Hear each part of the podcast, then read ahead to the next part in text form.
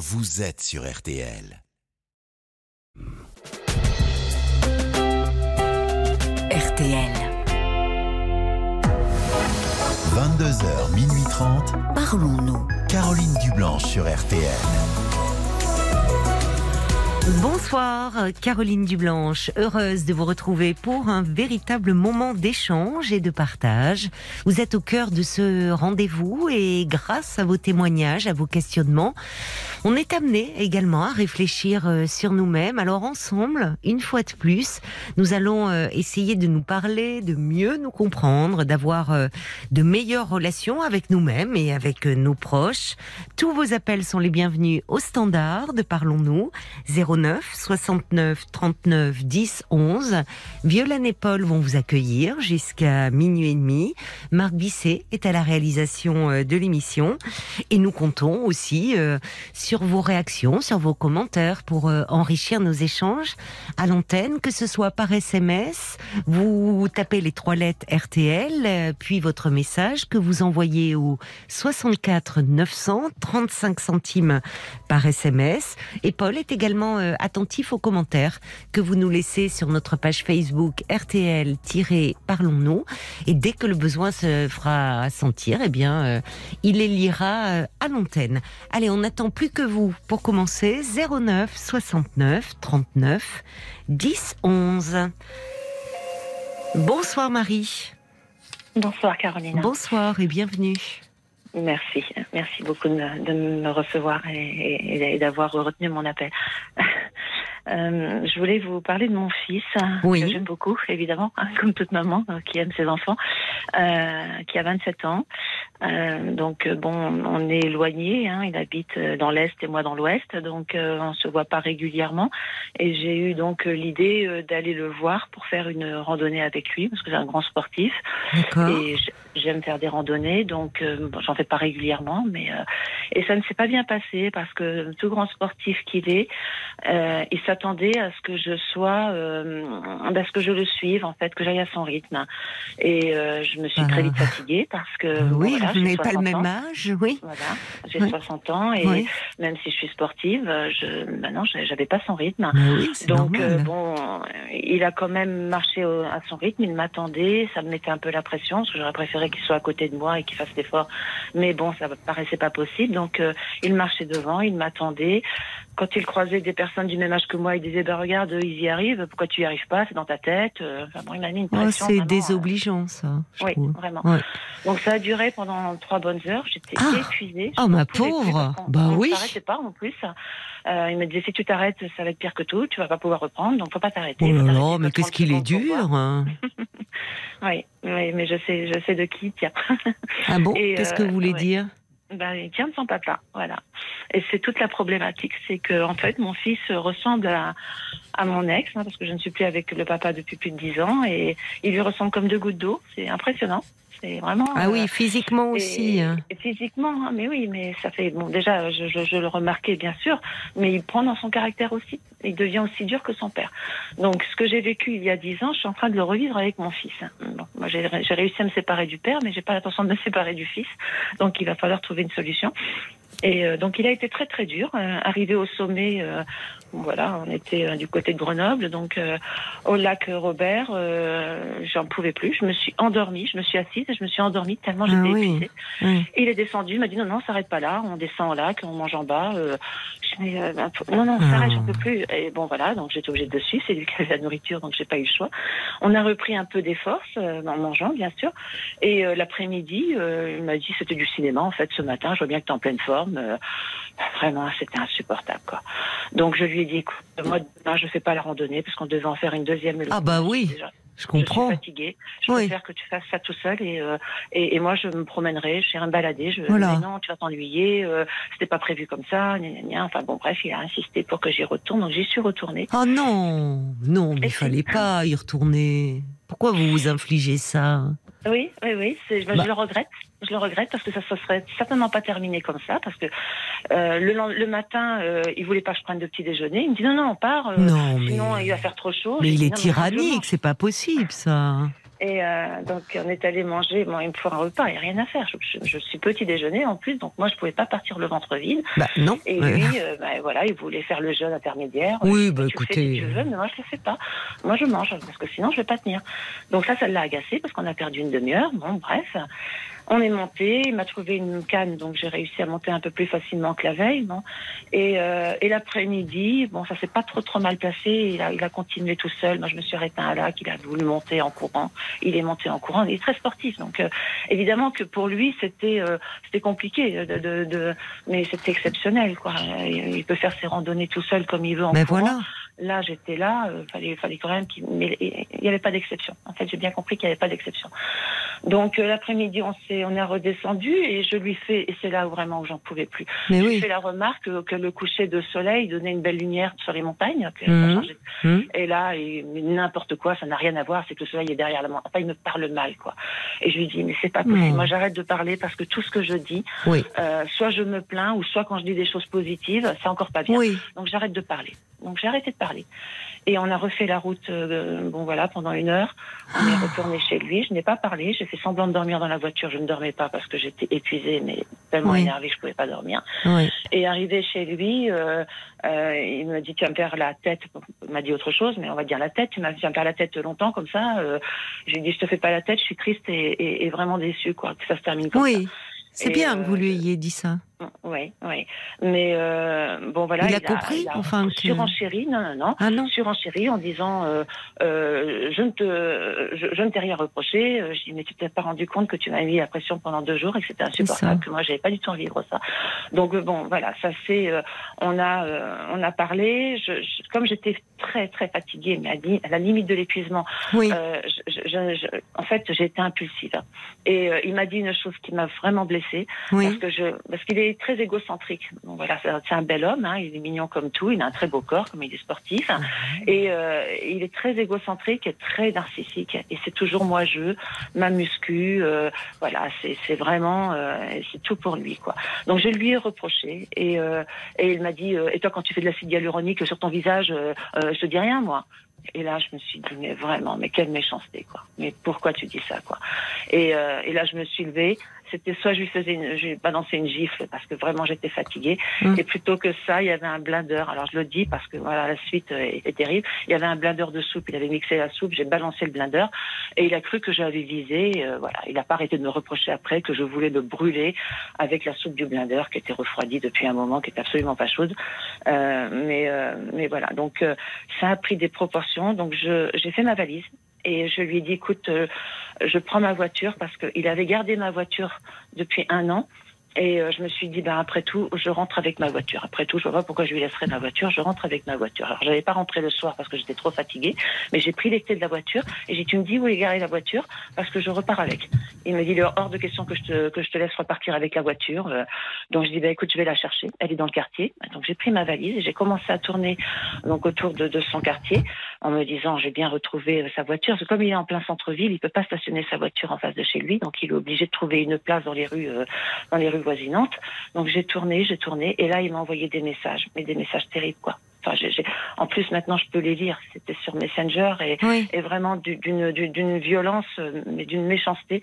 Et euh, voilà, je suis complètement tarée de me balader à minuit. Euh, euh, de toute façon, tu n'auras pas. Je vais appeler la police, je vais te signaler. euh, je vais dire que tu es complètement folle, que tu as voulu me brûler. euh, oh là là, mais une horreur quoi, un cauchemar. Oui, Donc, euh, effectivement. je me suis ça- dit, il faut ça pas ne- on ne dirait pas des rapports entre mère et fils. Mais non, hein. non. Enfin, mais la, c'est- la, la, la façon dont vous parlez. euh, Mm. Et d'ailleurs, Ouais. effectivement, vous dites que il vous, on, on dirait presque, enfin, comme un couple, un couple Oui. euh, avec des rapports très violents, et vous dites que Ouais, ouais. il vous fait penser à son père. C'est pas des rapports, enfin, vous- au départ. Euh, vous, vous dites que vous ne vous voyez pas souvent et que c'était votre idée euh, de, de faire une randonnée avec votre fils pour, euh, pour justement passer un moment ensemble. Oui. Euh, pour euh, un moment de... Vous allez sur son terrain, d'une certaine façon. Ou un moment de complicité, un moment Mhm, euh, de partage. Et, et au lieu de cela, on a l'impression d'une compétition Oui. où euh, il vous pousse euh, à bout. euh, physiquement. euh, euh, Enfin, c'est c'est même de la maltraitance. Enfin, il y a une Ouais. forme de déni de du fait que lui, il est très sportif, très bien. Mais vous voyez, c'est le, le but. Vous vous n'étiez pas en en mode commando là. Vous n'étiez pas dans une compétition. C'était un, normalement un moment d'échange. C'est ça, c'est ça. Et ça, c'est Mm. ce qu'il n'a pas compris. Ouais. Euh, donc, euh, je, je ne pouvais pas le freiner parce que bon, je voyais bien que. Mais il aurait euh, fallu, enfin, on va pas refaire le passé, mais qu'est-ce qui fait que, au fond, euh, vous avez accepté? C'est-à-dire qu'à un moment, quand vous avez vu la tournure que cela prenait, ou au fond, il ne tient pas compte de votre fatigue, il est, il y a, il est agressif. La violence, Ouais. elle était déjà. Vous me parlez de l'épisode du blender, mais elle était, elle est présente dans vos rapports. C'est-à-dire quand vous dites je suis fatiguée, j'y arrive pas, et de vous dire non, c'est n'importe quoi. Enfin, euh, je suis désolée. C'est un homme jeune, il a 27 ans. Vous êtes sa mère, vous en avez 60. Vous, vous pouvez pas avancer au même rythme. Enfin, c'est même pas. Vous voyez, c'est de. Il est, il est pas bête. Il le sait. Donc, c'est quoi ça? C'était, c'était vous faire violence? bah, je suis pas, je suis pas sûre qu'il en soit conscient parce qu'il Bah, prenait toujours. Alors, qu'il l'agaçait. C'est que- problématique alors. En fait, euh, à chaque fois qu'il croisait des personnes de mon âge ou même un peu plus âgées, il me disait regarde, tu vois là, il me faisait signe, regarde. Et là, j'arrêtais les gens parce que moi, voilà, ça me dérange pas. J'arrêtais les gens, je dis bonjour, euh, vous faites souvent de la randonnée? Ah bah oui, on en fait régulièrement. On est du coin. Euh, je regardais Hugo, je dis bah oui, ils font de la randonnée régulièrement. C'est normal. Et puis ils vont à leur rythme. Non, Il mais c'est que du rapport de force en fait. C'est-à-dire Ouais, il y que avait tout un club de personnes âgées là qui, mais il me disait mais madame, euh, laissez-le courir votre fils, hein. allez à votre rythme, il verra bien ça. quand il aura 60 ans, il se rappellera de votre histoire et, et il se rendra compte et il comprendra. Mais là laissez-le partir. Mais, Mais euh, pourquoi vous lui avez couru après? Bah, en fait, moi je voulais qu'on fasse la balade ensemble. Et euh, Oui, mais quand et- vous avez vu la tournure que cela prenait, il fallait arrêter en fait. Ouais, enfin, Bon, au-delà de ce que vous décrivez, Mm. qui est surréaliste, Mm. euh, que- quels sont vos rapports avant cela? Parce que vous me dites, vous ne voyez voilà. pas souvent, mais que- dans un, est-ce est-ce que c'est... Mon fils, je pense qu'il souffre de notre séparation avec son père parce que ça s'est très très mal mais ça ne justifie pas tout. Je suis Ah désolée. non, ça justifie pas tout. Et je pense qu'il s'en sert en plus. Quelque part, indirectement, il se sert un peu de ça, Alors, qu'est-ce que... Il avait quel euh, âge quand vous vous êtes séparés il de avait son 17 père ans. Mm. Oui, bon, bah ça euh, va. Il y a... bon. Oui, mais euh, bon voilà, comme toute euh, séparation, euh, c'était violent. On était dans une maison où les murs c'était du carton, donc j'entendais tout ce qu'on tout ce qu'on disait.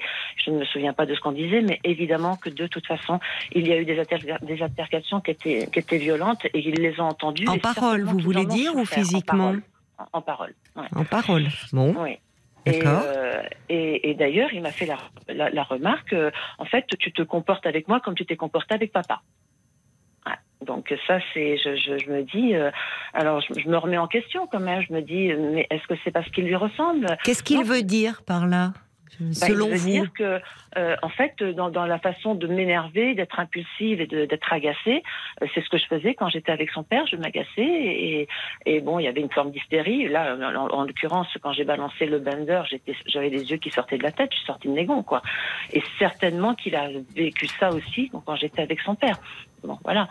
Euh, en fait, moi, j'ai énormément souffert. Alors, je, je suis pas là pour parler vraiment du père, mais ça s'est très très mal passé parce que trois jours avant mes 50 ans, euh, il m'annonce qu'il a retrouvé son ex et que je dois quitter le logement. Euh, je Ah lui bon dis non, je, ne- je ne pars pas de, de, de, de ce lieu familial. Elle Mm. vient s'installer, donc euh, je te laisse 15 jours pour trouver un logement. Tu dois partir. Et je, je, je ne suis pas partie parce que je ne voulais pas partir. Je, je n'ai rien fait. Je n'ai pas parce qu'il Mm. retrouvé son Mm. ex que j'allais partir. Sauf que c'était un logement de fonction. C'est un peu compliqué, mais c'était un logement de fonction. C'était son logement, et Oui. il avait le droit de me mettre à la porte. Donc c'est ce qu'il a euh, fait? Ça, ça voilà, j'ai fini à l'hôtel. Et votre fils, il était où à ce moment-là? Alors ils étaient avec leur père, puisque eux, ils, étaient- scolarisés donc dans le, dans le coin, donc ils sont restés avec leur père. Par contre, ils n'ont ils m'ont pas soutenu. Ils m'ont même reproché de ne pas être partie plus tôt, parce que moi, en fait, j'ai réussi à tenir plusieurs mois. Parce que c'était que déjà très conflictuel entre vous. Oui, oui. Et Ah oui, oui, avant qu'il vous annonce qu'il avait retrouvé son ex, comment était votre relation? On, on était, ça, ça se passait pas bien avec mon ex. hein. Ça faisait des années, en fait, qu'on vivait l'un à côté de l'autre. Donc, euh, Mais il y avait des, arriver. des- des grosses disputes, des... Non, non, pas. Ça arrivait, mais euh, les grosses disputes ont eu lieu vraiment pendant les derniers mois. Donc les cris dont vous me parlez, les tensions, c'est euh, c'est les derniers les mois derniers avant mois. que vous quittiez l'appartement. Oui, oui. Et, Et alors depuis, parce que bon, dix ans se sont euh, écoulés, euh, Oui. euh, En fait, que votre moi, fils le- ait souffert de cette histoire, je comprends. Mais est-ce que d'ailleurs il en reparle Que- Quels sont vos rapports depuis qu'il est Alors déjà, mon fils, je l'ai toujours protégé, surprotégé probablement, Pourquoi parce que le père était très dur avec lui aussi. Donc mon fils était déjà euh, handballeur à l'époque, hein, un- il jouait très très bien au handball, et, et son père était toujours toujours en train de le critiquer. Et je me disais, mais il va perdre confiance en lui, ce gamin, parce qu'en fait, il ne, il ne, il ne mettait jamais en avant. Il était toujours en train de critiquer son, son, jeu. Et, et, et vraiment, donc moi, j'ai surprotégé mon fils, en fait. Et, euh, et, ça, il le sait. Et je, je pense pas lui avoir rendu service en faisant ça, en fait. Euh, donc, euh, c'est un enfant qui sait très, enfin, c'est un enfant maintenant, il est adulte. Mais en tous les cas, quand il était enfant, il savait très très bien vers qui se diriger quand il avait un problème, parce qu'il savait que j'étais à l'écoute, alors que le père ne l'écoutait pas. Ils, sont toujours en conflit d'ailleurs. hein. C'est toujours. Si j'allais vous demander, oui, les relations, ouais, il est sont- en conflit. ah, Et vous avez un autre enfant, donc euh, Oui, j'ai une fille, ouais, qui, est l'aînée, qui a 20 mois de plus que lui. Euh, Quels sont ces liens euh, Enfin, quels liens ont-ils, votre fils et votre fille? Alors, on en a discuté parce qu'elle est au courant. Je lui, ai- je lui ai dit de surtout pas lui en parler. Hein. Je veux pas qu'elle s'en mêle parce que je veux pas envie euh, euh, qu'elle des- s'entend bien avec son frère, donc ça sert à rien. Mais je voulais qu'elle le sache quand même. Et elle m'a dit, tu sais, Hugo, il est comme ça, maman. Il, il met toujours la pression en fait. Il faut toujours qu'il ait raison. Tout ce qu'il dit, tous ses arguments, il faut toujours qu'il ait raison. Faut toujours qu'on aille dans son sens. hein. Et, et, et- Bon, ben, il est peut-être a- temps d'arrêter d'aller dans son sens, non? Oui, mais bon, moi, je, je ne vais plus dans son sens. Mais quand. Euh, Un peu, euh, ce week-end, si. Ouais, Vous avez ouais. continué, je trouve. Enfin, oui, euh, ça, je- je partait ne d'une bonne intention. Non, mais ça partait d'une. Mais si, si, ça partait d'une bonne Je partir en intention. montagne toute seule, euh, je- j'aurais eu peur de me perdre. Vous voyez, je, déjà on s'est perdu deux ou trois fois. On a partout, on a retrouvé notre Oui, chemin enfin, on et la croise des gens, que je n'ai pas. Mais euh, ouais. Non, mais, Mais, enfin, c'est- je- c'est dingue que vous, enfin, que vous vous soyez imposé cela, je trouve. Enfin, il se comporte, il est extrêmement, il a été extrêmement désagréable.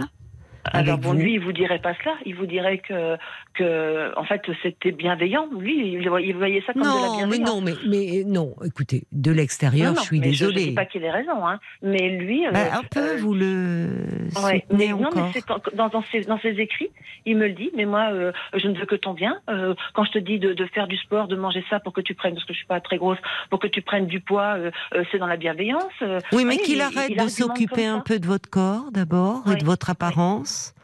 Euh, euh, parce que finalement c'est bien joli euh, tout ça, l'apparence. Alors lui, il a peut-être trouvé un remède à l'angoisse en faisant du sport comme ça, de un peu de compétition, de haut niveau. c'est Mm. peut-être sa façon de canaliser son anxiété, son angoisse. Mais il n'est pas votre coach. Il est votre fils. Mhm. Donc, euh, il va peut-être falloir un peu arrêter et, et lui mettre des limites là. C'est-à-dire, je, je, je l'écoutais. Enfin bon, voilà, là, ça, ça, ça se passait plutôt bien parce que bon, il, il a quand même euh, de, il dit pas n'importe quoi parce que ça m'est arrivé de, de lire et, et de retrouver euh, donc ses conseils. Donc, je pense que ce qu'il me disait n'était pas négatif. Ça ne me mais le comportement qu'il a eu, rapport. pardon, Mm. pardon, Marie, de vous interrompre, mais ce que vous me décrivez de votre randonnée euh, est inacceptable.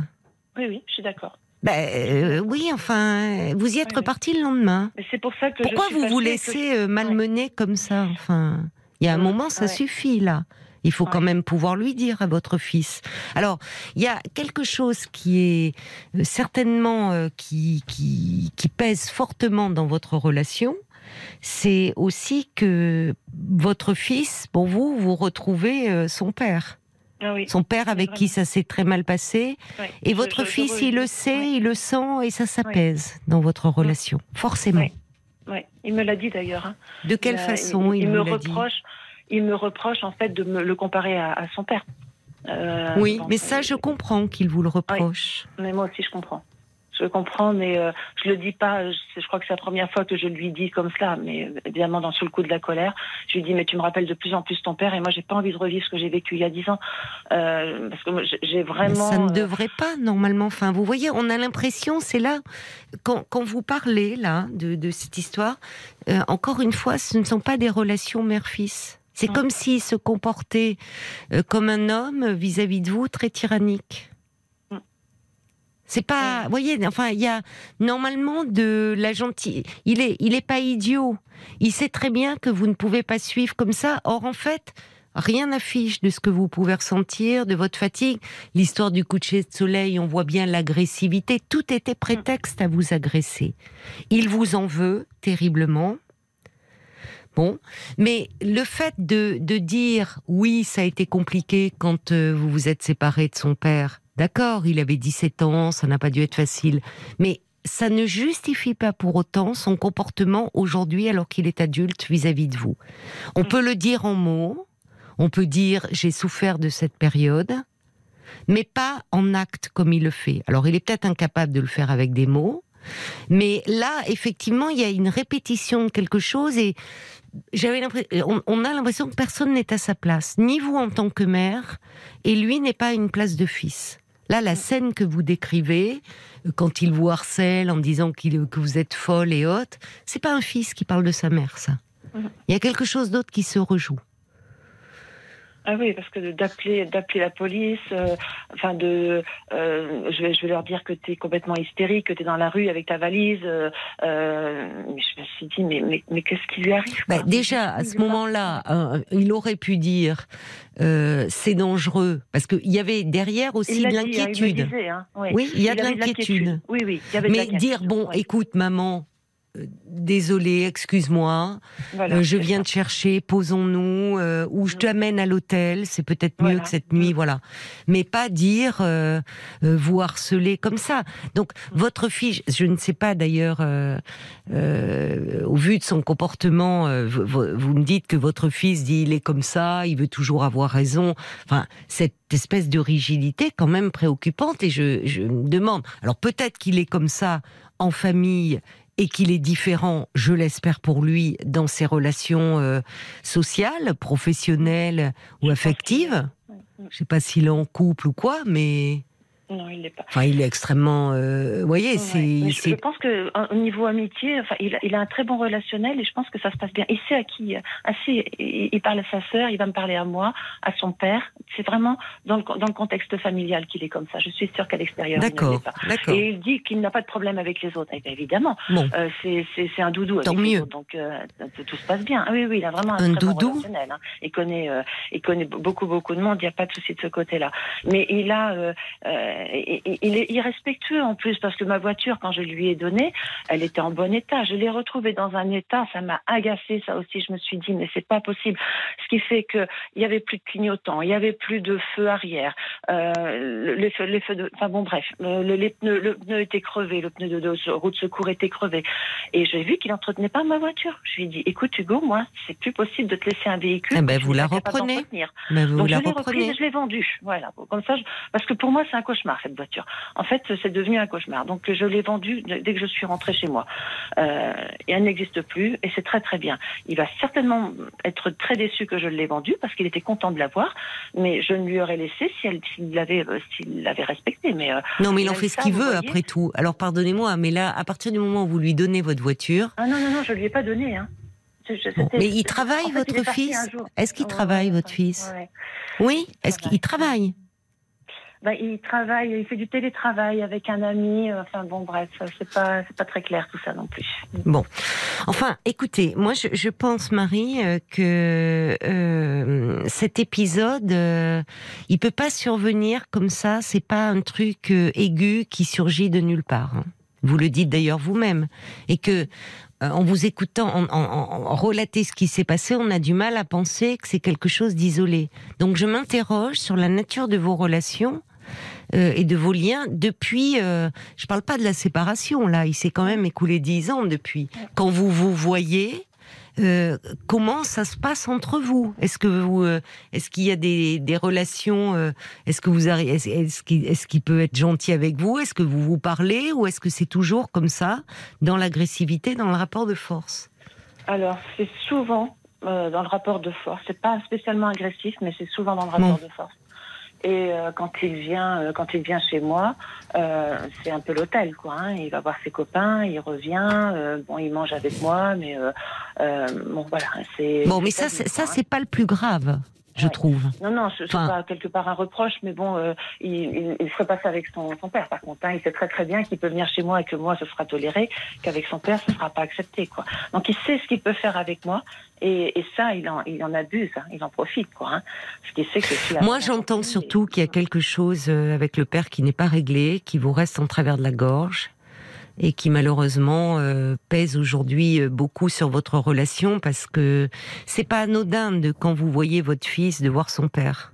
Ce père à qui euh, vous en voulez et vous avez des raisons de lui en vouloir, mais c'est aussi certainement douloureux pour votre fils euh, de, de plaquer l'image de son. tous les jours de, Oui, d'avoir. euh, ça a Oui. été très très dur, ça a été très violent, Oui. mais peut-être que je serai encore avec lui et que je serai malheureuse.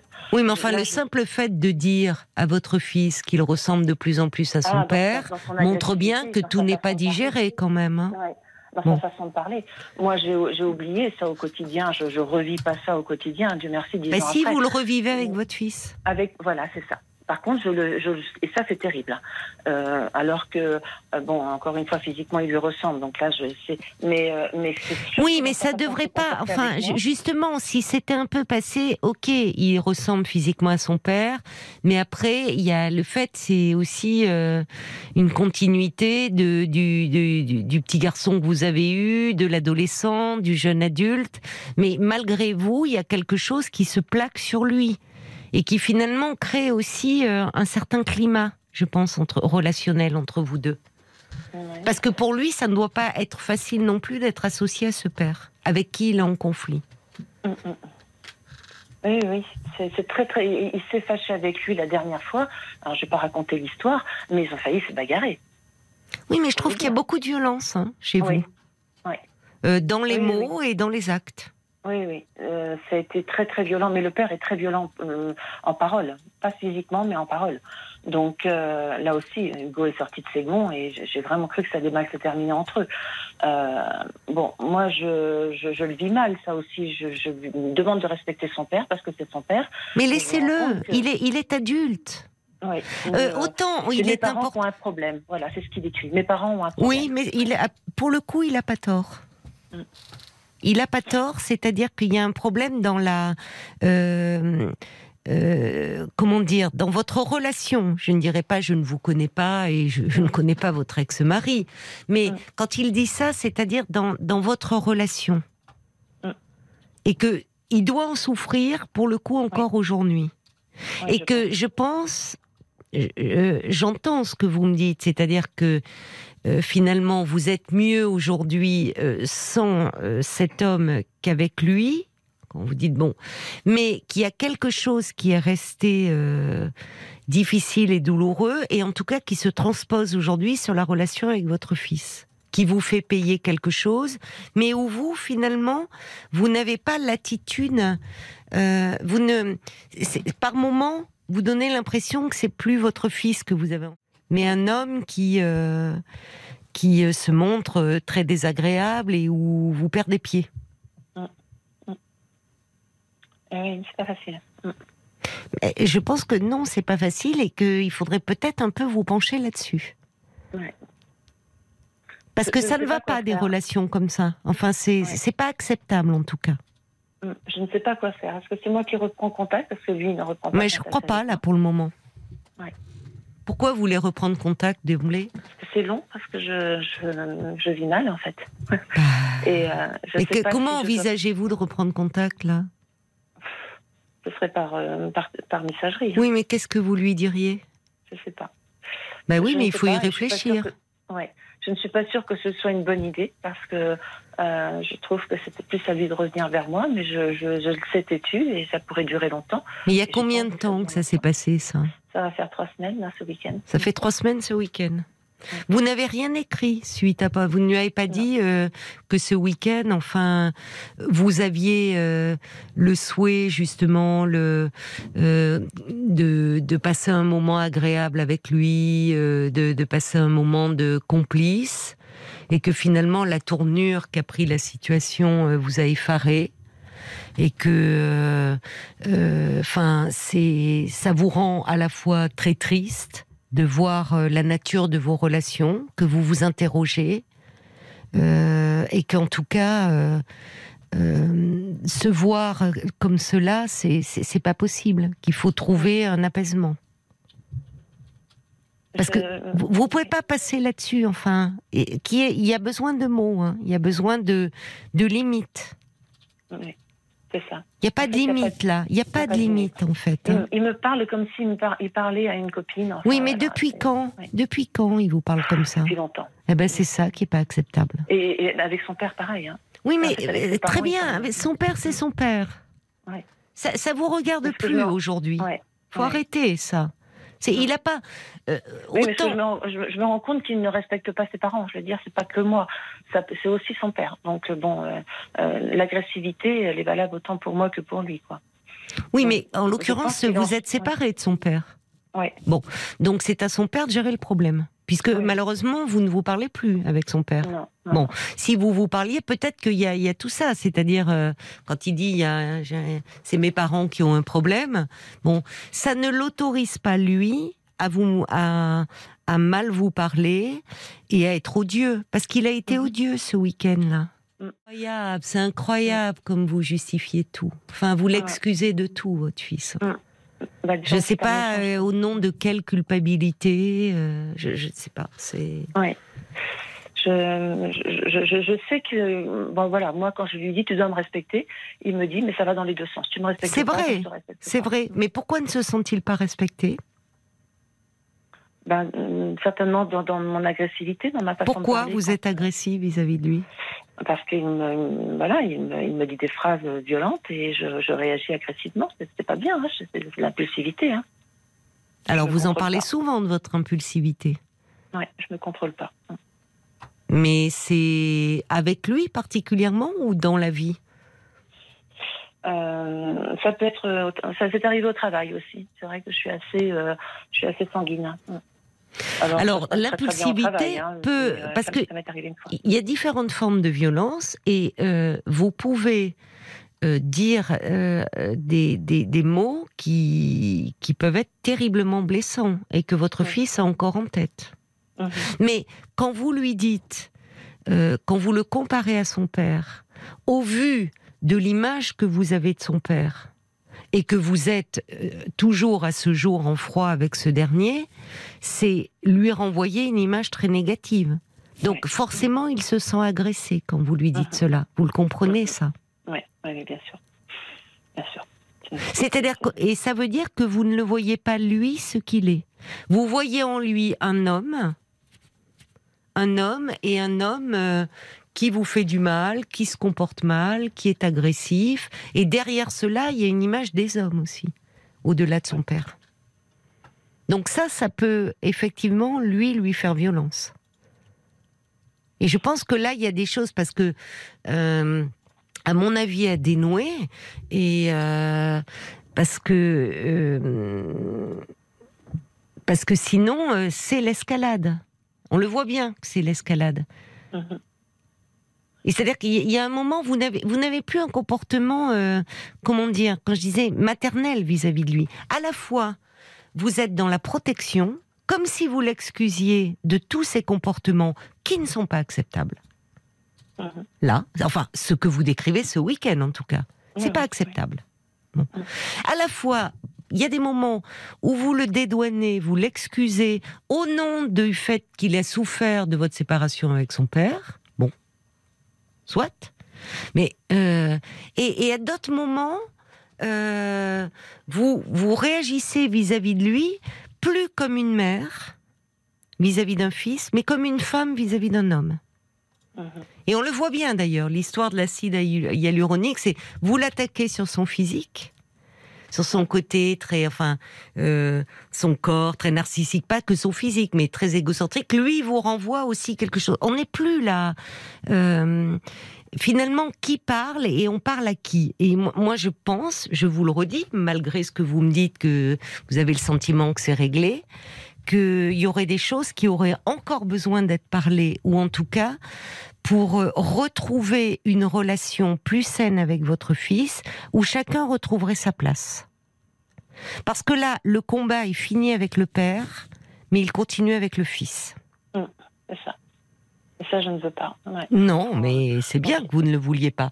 Parce que je comprends que ça vous fasse souffrir et je pense que lui aussi en souffre. Ouais. Mais il ne sait pas l'exprimer et il exprime par beaucoup de colère et d'agressivité. Et là, c'était manifeste. Cette histoire de randonnée, c'est ce que dit Sergio. euh, euh, il faut lui dire de mettre des petits cailloux dans ses pompes aux marcheurs de l'impossible. Une petite balade peinard avec maman, c'est plutôt un moment agréable. Bon, et pas... euh, enfin là, ça, ça a tourné au cauchemar, quoi. Bon. Ouais. Euh, il y a Francesca qui dit Je vous crois, effectivement, euh, quand vous dites que votre fils ressemble à son père. Mais le lien maternel n'est pas un lien de couple. Donc, on a, en vous écoutant, dit Francesca, euh, n'avez-vous pas le sentiment de projeter la relation ancienne avec votre mari sur votre fils? Bien malgré vous, mais C'est possible, bien malgré moi. bien malgré vous, oui. oui. Et ça, évidemment, ça altère votre relation. Et c'est peut-être un, un mot. Enfin, il y a. Je, je pense que on n'est pas. euh, J'entends votre désir de ne pas rompre le lien, et vous avez raison là-dessus. Il s'agit pas euh, de euh, de faire la tête d'aller à la rupture, mais parfois il vaut mieux prendre un peu de recul avant d'écrire ou de, de mettre un petit mot. Là, votre fils, il sait pourquoi vous restez dans le silence. Mm. Voilà, c'est pas comme si, vous voyez, vous faites pas la tête euh, gratuitement. Il le sait, il a vécu cette altercation. Bon, Mm, mm, mm. donc je pense qu'il vaut mieux, euh, plutôt que de revenir et de façon maladroite et haute, vous donner un peu le temps de réfléchir à votre lien. Paul, qu'en disent les auditeurs? Bon, pour commencer avec une petite note d'humour, il y a Marise qui dit si votre euh, fils aime le sport, il devrait se mettre au yoga ou au pilates, ça lui apprendrait un peu la zen attitude. C'est vrai, elle a raison. Il y a la mouette d'Annecy qui euh, dit que vraiment votre fils donne l'impression de passer ses nerfs sur vous, euh, comme Mm. on dit. Euh, vous êtes un peu son bouc émissaire, faut absolument stopper ça et lui dire directement très clairement. Il y a Michael, il dit... Ah, On dirait que c'était lui le père et vous son enfant durant la randonnée, Oui. euh, vu la façon dont vous le racontez. Euh, il y a Sarah aussi qui parle du, de la reproduction euh, avec vous du comportement de son père. C'est pas clair. Peut-être, pourquoi pas, régler ça en thérapie familiale, elle propose, Sarah. En tout cas, il vous aime, mais mal, il faut remettre chacun à sa place. C'est ça. Euh, le valet de cœur qui dit vous avez prévu une marche plein air avec votre fils, pas une marche commando avec le général Bijard. Hein Euh, va falloir vous faire respecter autant que vous respectez votre âme. fils. Euh, il n'est pas le copier-coller de son père et vous n'êtes pas son souffre-douleur. Oui. Ne l'excusez pas de tout et reprenez votre juste place. Et puis il y a Bernadette qui a un fils de 20 ans Oui. avec qui elle pensait être très proche. Ils font euh, le même job. Et, euh, et Bernadette, Bernadette, elle dit plus il prend de l'assurance, plus les travers de sa famille paternelle ressortent. Donc, elle souffre également de ces remarques acerbes du coup. Et maintenant, ce qu'elle fait, c'est que elle dit je le laisse venir ou pas. En tout cas, je ne fais plus l'effort de quémander. En tout cas, j'entends que la question de la place revient beaucoup dans les commentaires des auditeurs. Vous l'entendez, ça Qu'il y a quelque oui, chose à un moment comme une, malgré vous, mais comme une confusion des places euh, de chacun. Et c'est vrai que pour un enfant, euh, quel que soit son âge, hein, même s'il est adulte, c'est toujours douloureux d'être associé à l'autre parent, surtout quand c'est dit tu ressembles de plus en plus à ta mère ou tu ressembles de plus en plus à ton père. On sait que euh, c'est pas un compliment quand c'est dit euh, comme cela. Ça peut être dit parfois dire tu me fais penser, mais il y a le ton qui va avec, il y a tout. Et évidemment c'est agressif. Et ça ça ça enferme. C'est c'est très pénible d'être euh, comparé euh, finalement et pas vu pour ce que l'on est au fond. Parce que dans ces cas-là on n'est pas vu pour ce que l'on est soit sa personnalité ça et et au fond de d'entendre toujours le conflit conjugal derrière Ouais. qui est sur au fond qui reste sur le devant de la scène et dans lequel l'enfant a été embarqué et qui en a souffert inévitablement mais pour autant euh, je crois qu'il est important que vous preniez conscience de cela, mais pas non plus en justifiant tout euh, chez votre fils au nom de il a souffert, c'est pour ça qu'il réagit aujourd'hui, parce que ça ne règle rien, ça. Oui, Paul. Il y a une problématique, alors je ne sais pas si on aura le temps de la développer, mais euh, euh, qui revient un peu. C'est Anne-Marie qui se retrouve dans votre témoignage. Hein, euh, son fils, il est agressif, violent, j'ai subi les mêmes affronts, les mêmes remarques. le rapport de force avec son fils qui veut toujours avoir raison. Mm. Et elle dit, si on ne va pas dans leur sens, ils, ils, veulent couper les ponts. En fait, ils veulent toujours avoir raison. Et en tant que mère, couper les ponts avec son enfant, cette perspective-là, elle est inconcevable. Ça peut faire peur. Oui, mais si pour ne pas couper les ponts, il faut toujours rester dans un rapport euh, de force, dans un rapport conflictuel et dans un rapport euh, d'agressivité, c'est pas tenable non plus. Donc euh, c'est toute l'ambivalence hein, de ce lien. Donc à un moment, il vaut mieux, loin de moi l'idée de, de dire il faut couper les ponts, mais de prendre un peu de champ, un peu de distance pour réfléchir à ce lien. Allez voir un professionnel pour vous pencher là-dessus. Parce qu'on voit encore comme tout est mêlé. C'est-à-dire qu'à la fois vous dites ah il ne respecte pas son père non plus. Je lui dis tu dois respecter ton père. Ça on le dit à un enfant. On le dit à un adolescent, on le dit tant que l'enfant vit à la maison. Enfin, c'est ce qui se transmet dans l'éducation, que les parents puissent faire bloc, et même quand ils sont séparés d'ailleurs, dire euh, euh, écoute, euh, tu n'as pas à parler de ton père comme ça ou de ta mère de cette façon-là. Mais aujourd'hui, il, est adulte, il a 27 ans. Et en plus, il sait que vous deux, vous ne vous parlez pas. Donc vous n'êtes pas la mieux placée pour lui faire ce genre de remarques. En tout cas, il ne peut pas l'entendre venant de vous. Donc je pense qu'il y a quelque chose qui a apaisé, qui est à apaiser et en tout cas à élaborer autour de cette relation et de toutes ces projections que vous faites sur lui. Et les projections, il y a une part consciente et une part inconsciente. Et il y a quelque chose que vous continuez à projeter sur votre fils et qui nuit à, à votre lien. Donc, c'est euh, très, très, ambivalent parce qu'en fait, je suis en admiration. C'est mon fils, il est très beau. Je l'aime, voilà, je l'aime beaucoup. Enfin, la beauté, ça se mange pas en salade. non, non, parce que je veux dire très beau. Euh, oui, mais très beau. Euh, il faudrait qu'il s'il était un peu plus gentil, ça serait mieux. Hein. Oui, oui. Parce qu'il peut avoir un très beau corps, mais enfin, euh, voilà, c'est pas ça qui va faire que il va être heureux dans sa vie et avoir des relations, euh, vous voyez.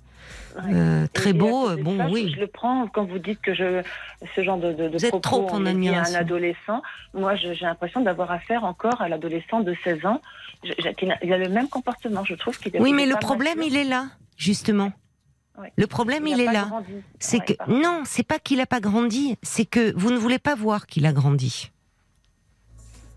et vous ne voulez pas voir qu'aujourd'hui c'est un homme. Et vous lui, et vous l'excusez encore comme l'adolescent qu'il était, et c'est à ce moment-là effectivement qu'il n'aurait pas fallu passer non, non, parce que déjà, moi, je ne m'excusais pas quand il me parlait mal à Oui, enfin bon. Et, là, je, si je me suis fâchée, c'est parce que je ne veux pas qu'il me parle mal. Oui, mais c'est trop tard. Enfin, il est jamais trop tard. Mais là, euh, vous voyez, il y a. Bon, enfin, on a, on a un peu. je vais me répéter, ça va être un peu désagréable pour ceux qui, qui écoutent, parce qu'on a dit déjà beaucoup de choses.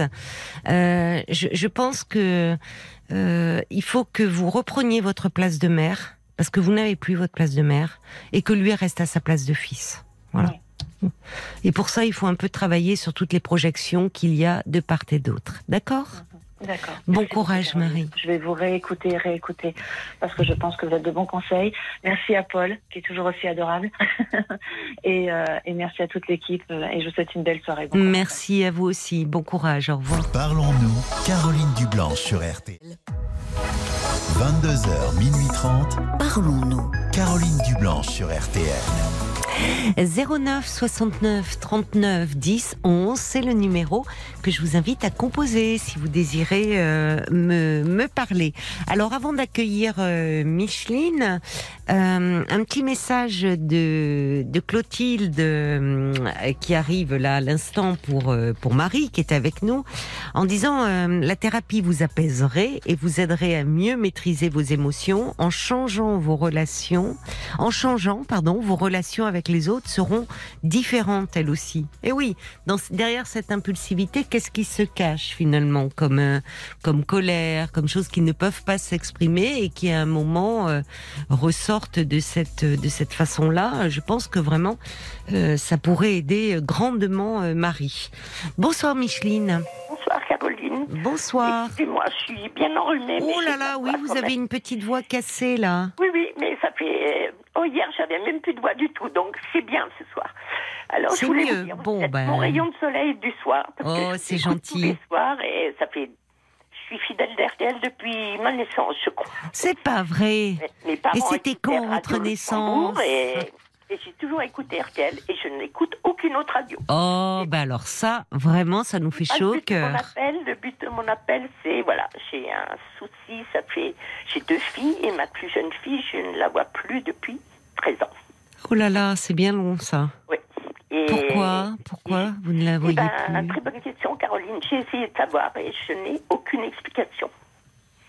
Bon, on a, j'étais mariée, euh, mon mari m'a quittée pour diverses raisons.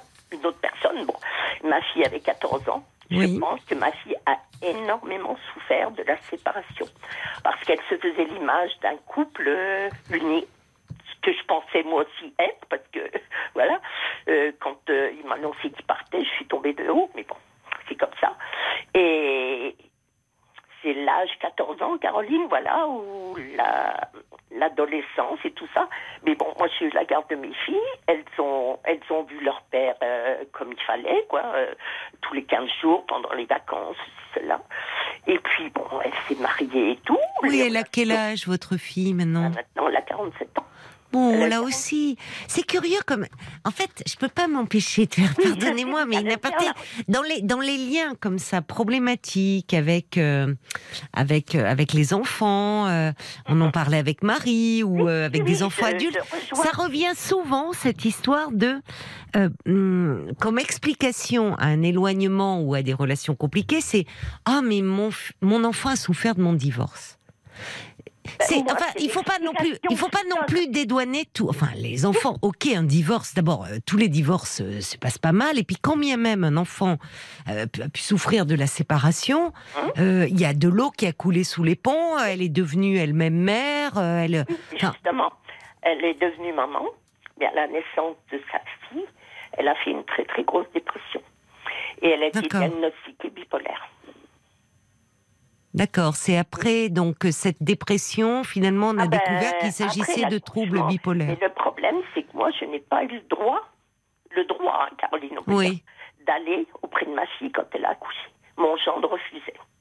Ah, c'est votre gendre qui s'y opposait? Oui. Mon gendre, euh, j'ai toujours eu de bonnes relations avec lui. Lui ne m'appréciait pas toujours à ma juste valeur. Et moi, j'ai respecté leur choix. Ils m'ont dit, c'est notre premier enfant, on veut vivre ça.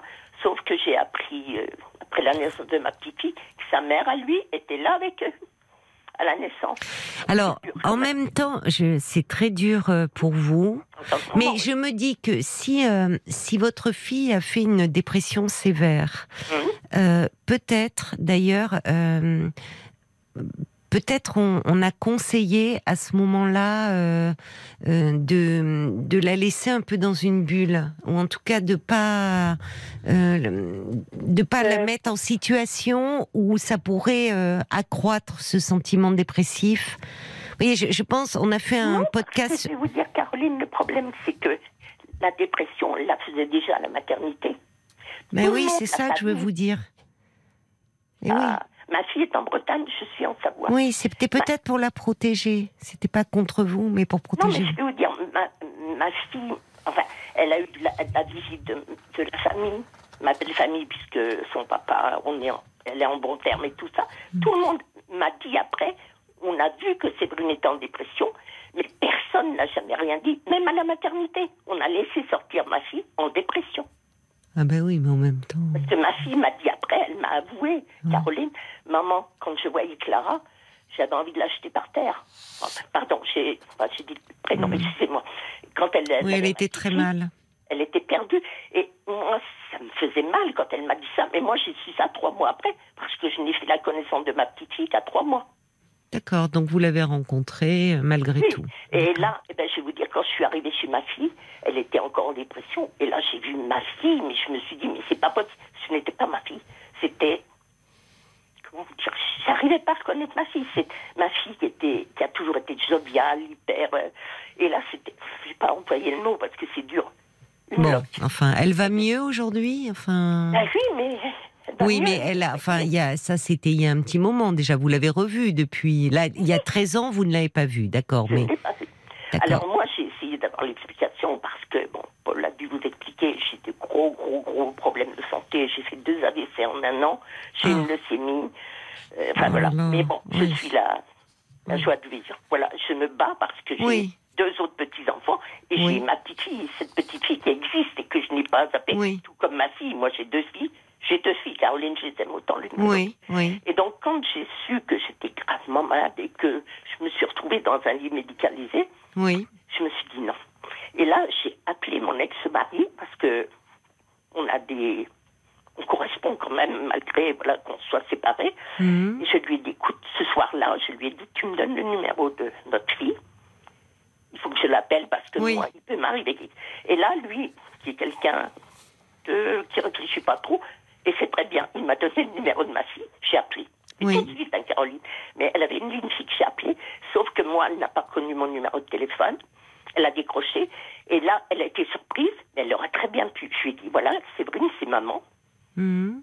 j'ai de gros problèmes de santé, Oui. je veux, te parler, je veux savoir ce qu'il y a.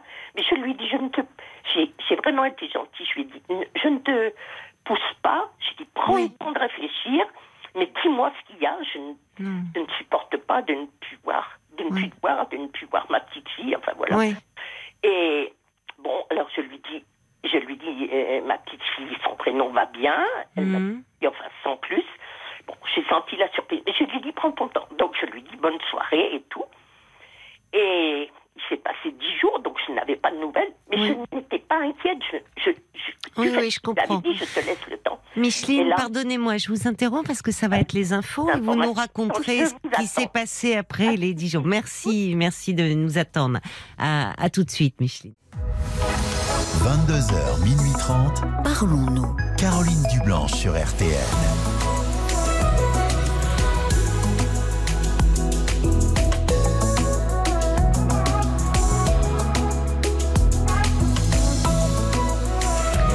C'est la suite euh, de Parlons-nous. Bienvenue à vous euh, si vous nous rejoignez. Et si vous ressentez le besoin de faire le point dans votre vie, si vous vous posez euh, des questions sur vous-même, sur votre couple, votre travail, vos proches, eh bien je suis là pour vous, à votre écoute, chaque soir de 22h à minuit et demi. Alors parlons-nous. Un seul numéro, le 09 69 39 10 11, que vous pouvez appeler d'ailleurs aussi si vous souhaitez dialoguer en direct avec un auditeur euh, ou une auditrice. hein, euh, Peut-être partager votre expérience, euh, donner des conseils. Si vous êtes plus à l'aise par écrit, ben, vous pouvez nous envoyer vos messages sur notre page Facebook RTL-Parlons-nous ou un petit SMS au 64 900 code RTL 35 centimes par message. Merci Micheline d'avoir patienté. On vous retrouve. Alors, vous nous expliquez que donc euh, vous avez deux filles que vous Hein aimez euh, l'une comme l'autre. Le problème, c'est que votre fille cadette, euh, bah, vous ne la voyez plus depuis euh, 13 ans. Oui. Et finalement, un jour, n'y tenant plus, vous avez demandé euh, à son père, donc vous êtes séparés, son numéro de téléphone. Vous l'avez appelé. Hein Elle a été surprise, mais voilà, vous lui Elle avez pu dit. raccrocher, elle l'a pas fait. Donc je me suis dit. Elle l'a pas fait. Je suis d'accord avec vous. Voilà. Oui. Moi, j'ai trouvé ça comme quand même quelque chose de positif. Encourageant, oui, Voilà. c'est vrai. Oui, oui. L'appel dix jours après n'a pas été le même. Donc elle m'a rappelé un vendredi midi, je peux vous dire ça, je l'ai pas oublié. Et là, c'était même pas bonjour maman, c'était une furie. Et je me suis dit, comme je vous ai dit qu'elle était bipolaire, je me suis dit, est-ce qu'elle a pris quelque chose? Est-ce qu'elle a un cri Je ne savais pas. Voilà, tu ne me coupes pas de la parole, tu me laisses parler. Euh, tu ne fais plus partie de ma vie, je ne fais plus partie de la tienne. Ouf je vais vous dire, quand vous entendez ça, euh, et je, je n'arrivais pas à sortir un mot, hein, Caroline. Et elle me dit, euh, ta petite fille n'a plus, n'a pas besoin de sa grand-mère, ses grands-parents, quels que soient. Et là, je lui dis non, enlève-moi d'un doute. Elle voit ses autres grands-parents, c'est-à-dire du côté de son papa. Parce que Oui. ma fille est séparée avec le papa de ma petite fille. Ah, d'accord. Voilà. Donc elle me dit oui, ben, naturellement c'est ta jalousie. Ben, je lui dis non, c'est pas une enfin. Il y a quand même beaucoup de choses parce que je sais que les beaux-parents de ma fille l'ont beaucoup monté contre moi. Hein, ça, voilà. Mais bon, peu Ah importe. bon C'était pas. Oui, oui, oui. Oui, oui. Ben, sa belle-mère m'appelait, Caroline. Elle me faisait beaucoup, beaucoup parler. Et elle allait tout rapporter après ma fille. Mais vous parliez de votre fille? La vie, c'est lui dire, mais est-ce que tu vois euh, Caroline? C'est pas le prénom de ma fille, voilà. Et elle me disait, oui, oui, euh, ben voilà. Et si j'avais le malheur de lui dire, bah oui, mais moi je la vois pas, voilà, voilà, voilà. Dans la seconde qui suivait, et une fois, je veux dire, ma grande fille, non, mon ex-mari, le papa de ma fille, a eu le- la gentillesse de m'envoyer une photo de ma fille parce qu'il il la voyait encore que moi je la voyais pas. Hmm. Et je l'ai dit à la belle-mère, moi.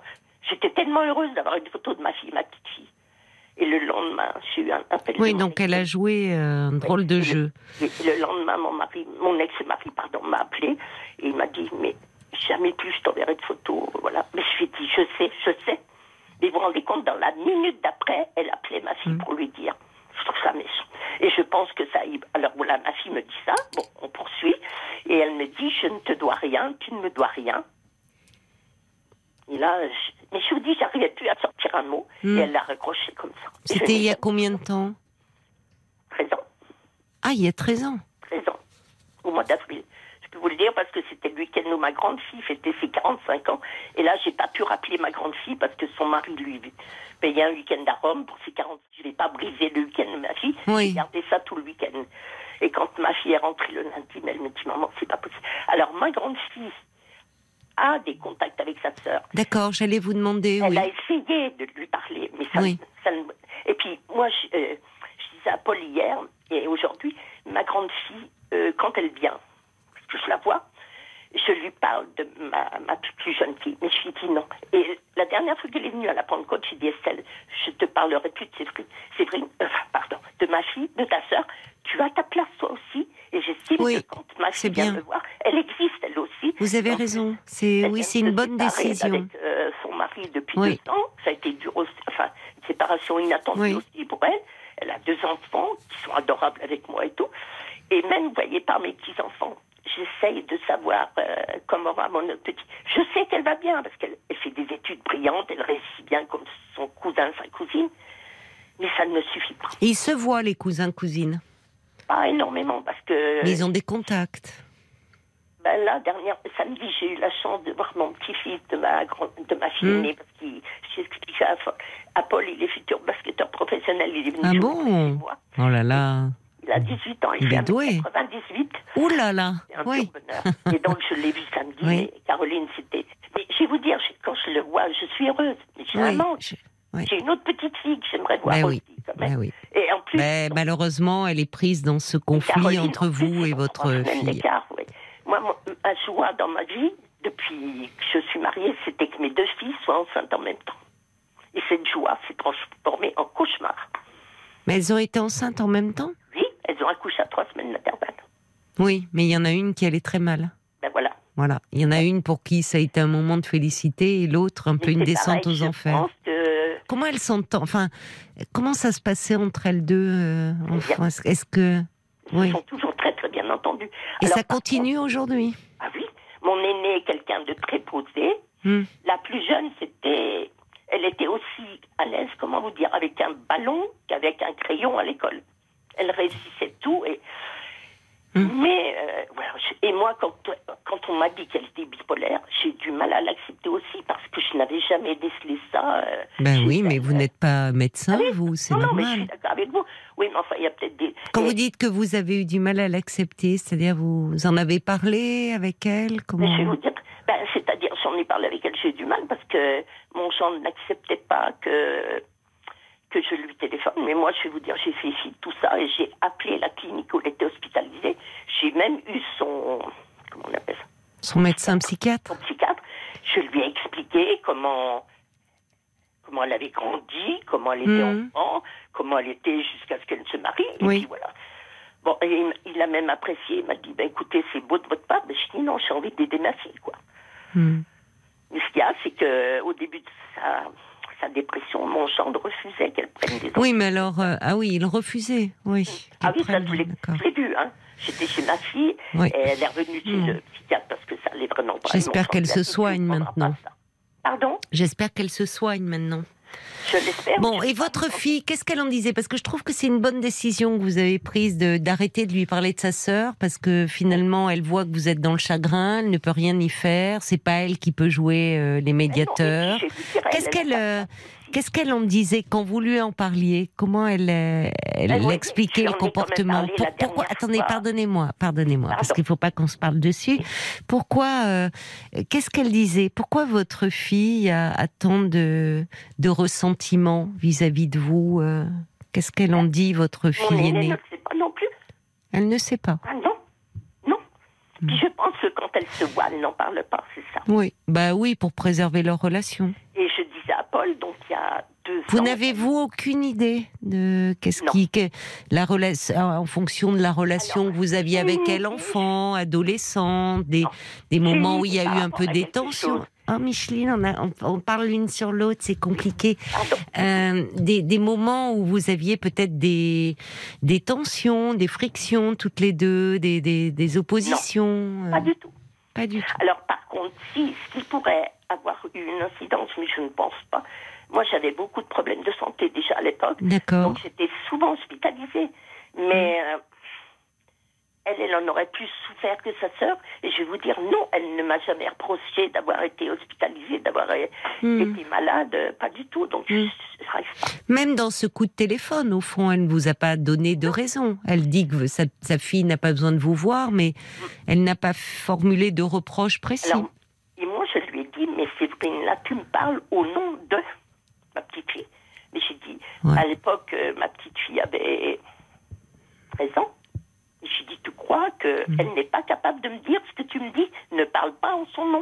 Vous voyez oui, mais c'est sa mère. Bon. Mais il n'y avait pas moyen, parce que c'est, je dis, elle n'était pas elle-même. Je n'ai pas reconnu ma Bon. fille. Et ça, m'a fait mal. hein. Je me suis dit, mais. Le problème, c'est qu'au vu de ce que vous décrivez, euh, voilà, ça fait 13 ans, elle, est- elle, elle, elle, elle, elle vous dit qu'elle ne souhaite pas de lien avec vous, euh, elle n'a pas bougé depuis 13 ans, malheureusement. euh, je crois que.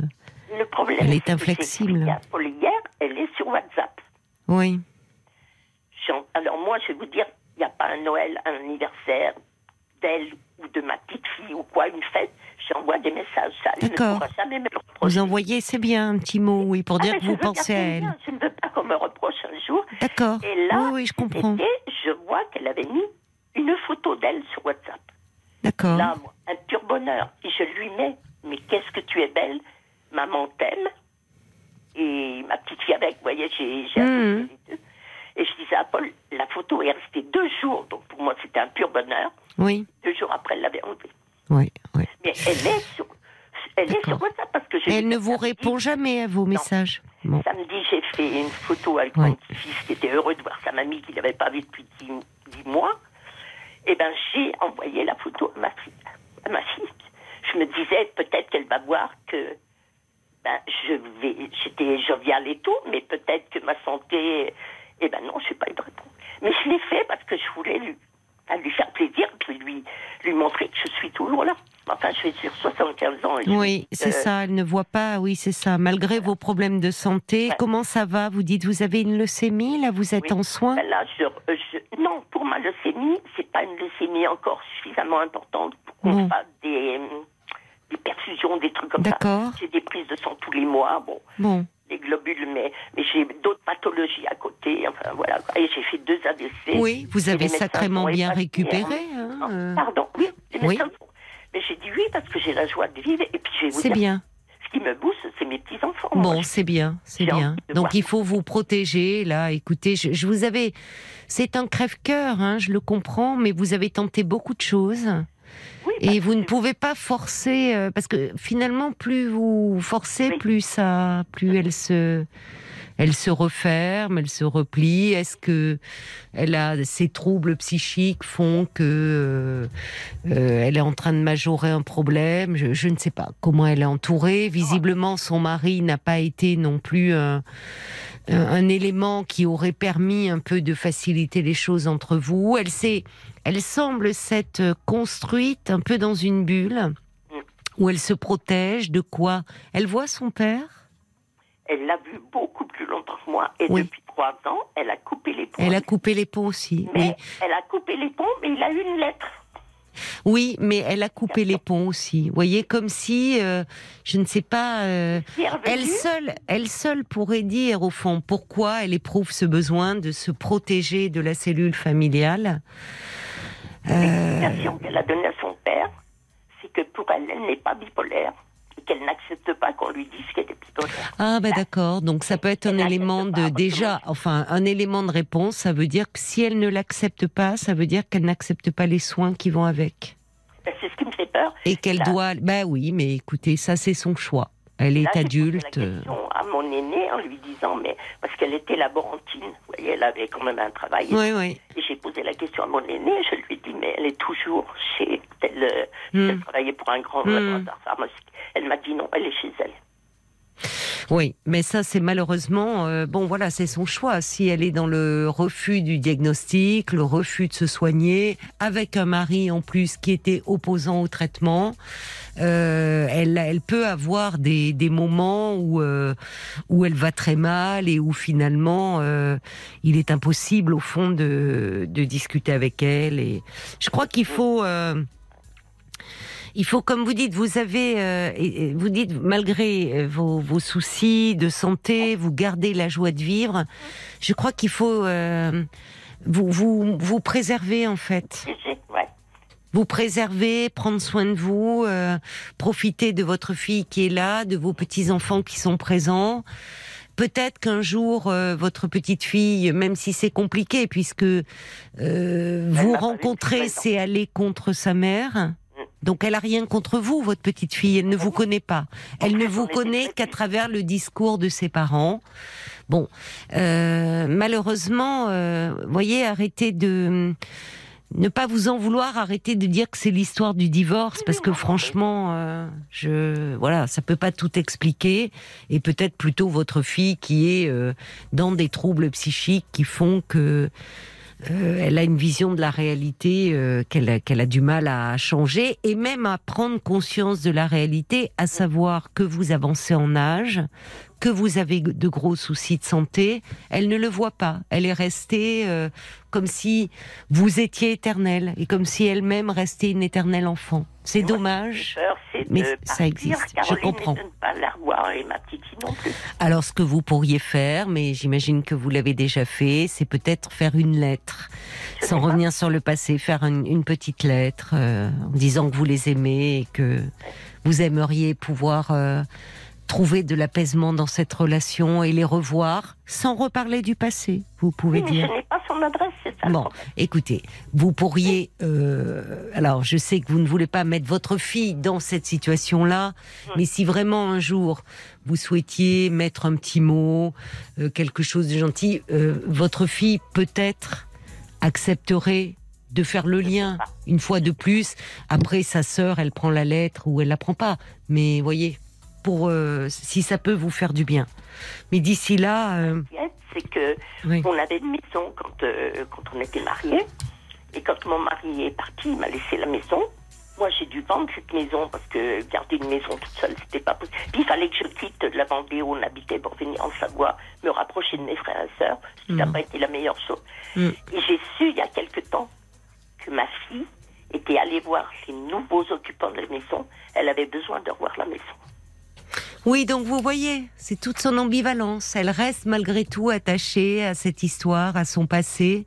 Et peut-être qu'il y a quelque chose à ce moment-là qui- a éclaté, qui l'a fragilisée. Mais je pense aussi, au vu de ce que vous me dites, et qu'elle refuse euh, le diagnostic de bipolarité, que malheureusement, euh, ce sont ses troubles psychiques et sa souffrance qui l'empêchent aussi de, qui l'enferment au fond, et qui l'empêchent de prendre de la distance par rapport à son histoire passée. C'est dommage, mais vous n'y pouvez rien. Euh, c'est ce que dit Jacques. Ça semble bien compliqué à changer après toutes ces années. Peut-être que votre petite fille adulte parviendra à établir avec vous un contact plus serein.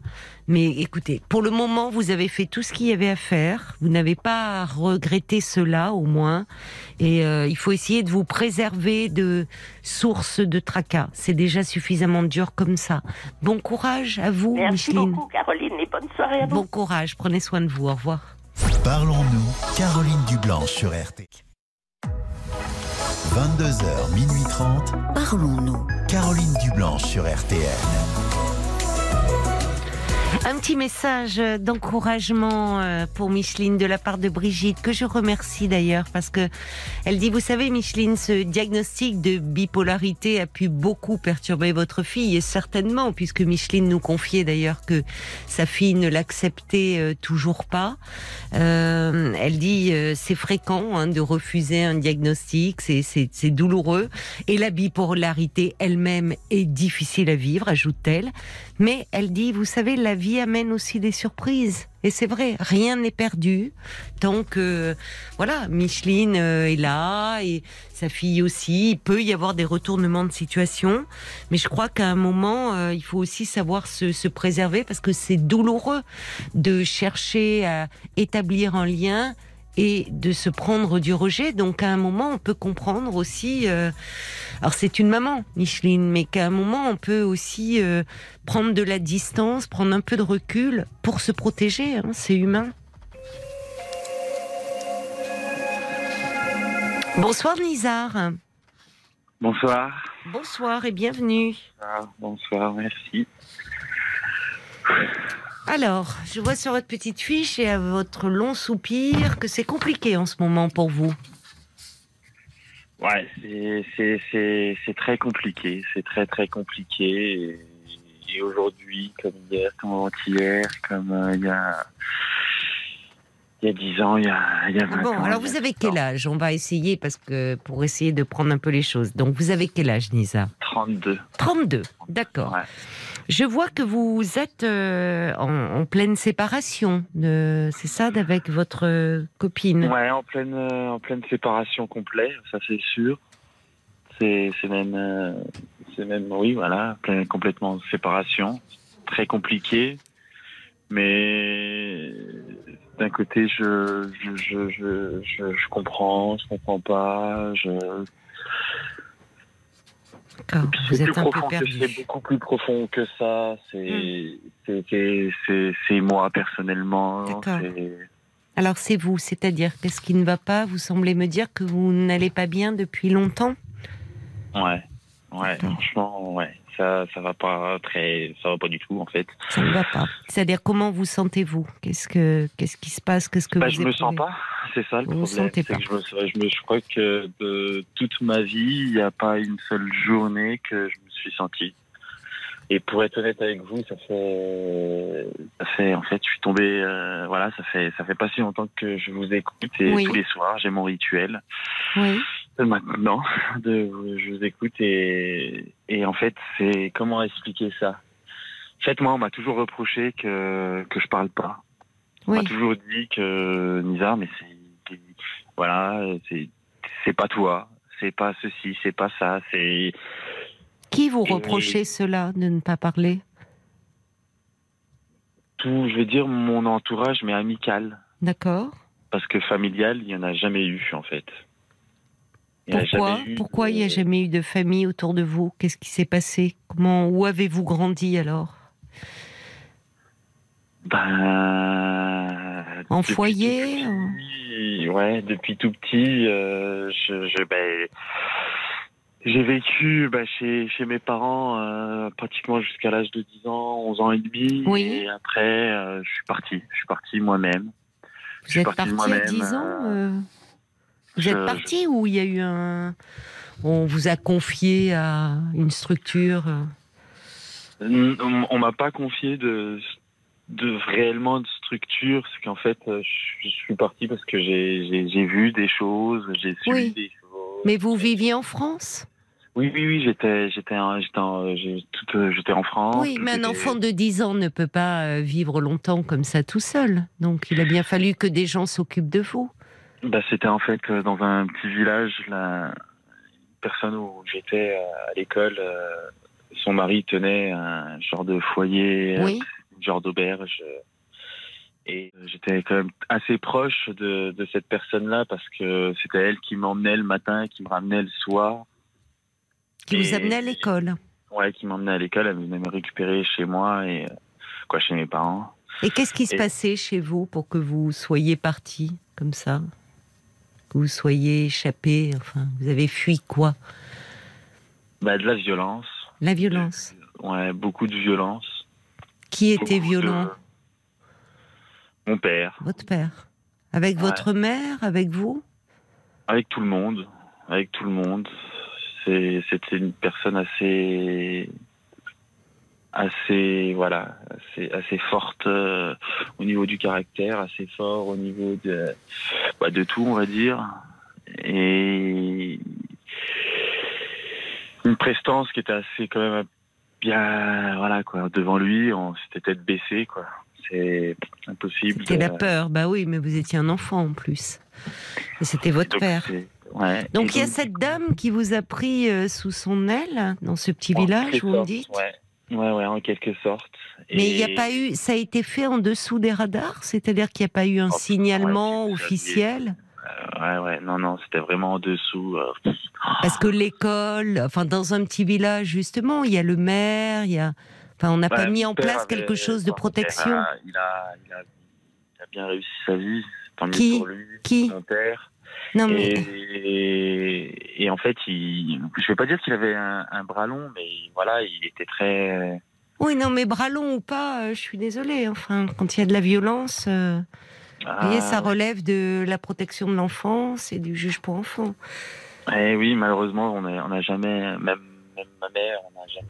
Attendez, parlez bien dans votre téléphone, Nizar, parce que là, je vous entends plus. Donc, Ah, en fait, même. à l'âge de 10 ans, c'est une dame qui euh, vous a recueilli, quoi, de façon non Ouais, voilà. officielle. D'accord Ça Non se passait bien avec elle? Oui, non, mais quand même plus que bien. Et puis on était toujours dans le à, ce- à cette époque-là, voilà. je me rappelle, en- euh, je me rappelle, c'était entre guillemets, voilà. Elle essayait toujours aussi d'arranger les choses parce que euh, indirectement, on, on camouflait un peu réellement ce qui se passait parce que on- je suis, d'une famille qui est euh, maghrébin, voilà. Mhm. Et, et on montre pas à l'extérieur ce qui se passe à l'intérieur. Mais justement, votre père, parce que vous dites, bon, euh, voilà, il avait une, euh, apparemment, euh, une certaine position euh, sociale ou autre, euh, il, il, il n'est pas intervenu. C'est-à-dire, euh, vous partez, vous, cette dame Non. vous recueille et il n'a pas cherché à. Non, il n'a pas cherché à comprendre pendant un, parce que je suis resté quand même assez longtemps avec euh, avec eux, pratiquement un an et demi, deux ans. À l'âge de, c'était avant 14-15 ans, euh, ben, je suis retourné chez mes parents. Euh, une petite période parce que c'est c'est c'est ça a cassé très très très très très très très vite. Je suis pas resté si longtemps que ça. Cette dame-là, j'étais toujours en contact avec elle. et Oui. c'est elle m'avait rescolarisé dans un dans une autre ville D'accord. en, en internat. Oui. Et l'internat, on avait de la chance, il était ouvert aussi le week-end. Et donc du coup, euh, c'était tout le temps, tout le temps. tout le Oui, temps. vous étiez protégé là au moins. Oui, voilà, oui, oui, Ça, là, à ce c'est moment-là, bien. c'était. Mais j'ai fait beaucoup, on va dire, des, des allers-retours euh, inutiles chez, chez- ouais, chez mes parents. 17 ans, je suis retourné. 18 ans, je suis reparti. Et en fait, j'acceptais jamais tout ce qui se passait. Et puis jusqu'à jusqu'à aujourd'hui. hein. Jusqu'à aujourd'hui. Jusqu'à aujourd'hui, il se passe toujours ce qui se passe. Et Votre père est toujours violent. ouais, il, est, il est violent, ouais, il est violent. Vous avez des frères et sœurs? Ouais, j'ai deux sœurs et j'ai un demi-frère que j'ai connu euh, dans un camping. Bon. Dans un camping que j'ai connu. Je savais D'accord. pas que j'avais un, un, un demi-frère et Vous avez poursuivi des études Vous me dites dans cet internat, euh, vous. ouais, oui, j'ai fait des études. Je me suis je me suis je me suis dit Nizar, c'est soit tu tu deviens quelqu'un ou soit tu tu t'enterres quoi. Et depuis petit, depuis petit, petit, petit, je vis que avec des, des masques. Des masques. Je me camoufle tout le temps, tout le temps, tout le temps, tout le temps, tout le temps. Je, je veux pas dire qui je suis, je veux pas, je veux pas euh, sortir des sentiments à droite ou à gauche, je veux pas. Alors, sans trop se perdre là, qu'est-ce que euh, au- aujourd'hui, j'essaye de comprendre un peu comment vous en êtes, c'est-à-dire euh, vous êtes dit bon, j'ai essayé de devenir quelqu'un.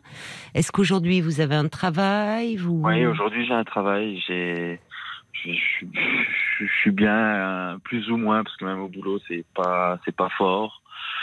Qu'est-ce qui n'est très- pas fort? Vous ne vous plaisez plus dans votre travail ou? C'est pas que je me plais plus, c'est, que malheureusement, euh, il y a eu une grosse intercation avec une personne et, euh, et en fait, euh, voilà, il y, a eu- il y a eu des mots qui sont, je sais pas si je peux vraiment le dire, mais voilà, j'aime pas ta gueule. Voilà, mot pour mot, quoi. Mais qui Un collègue Un responsable? Non, non, un haut responsable. J'aime pas ta gueule, je vais pas aimer ta gueule et j'aimerais pas ta gueule, quoi. Non. En fait, euh, aujourd'hui, ça, ça m'a complètement. euh, Ça s'est Ouais. passé aujourd'hui?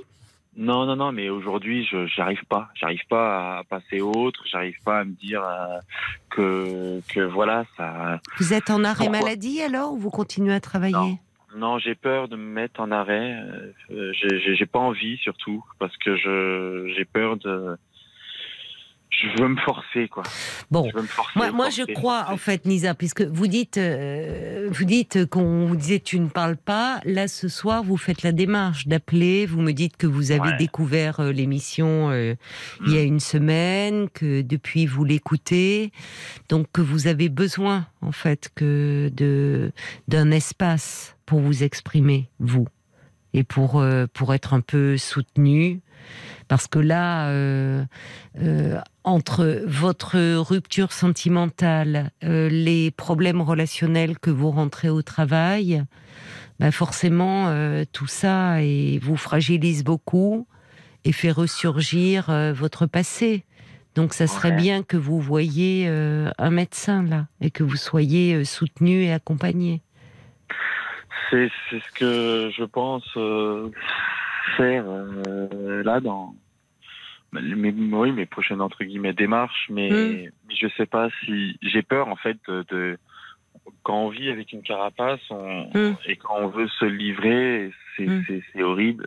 Avant-hier, c'était l'anniversaire de, de ma mère. J'ai jamais souhaité un anniversaire à ma mère.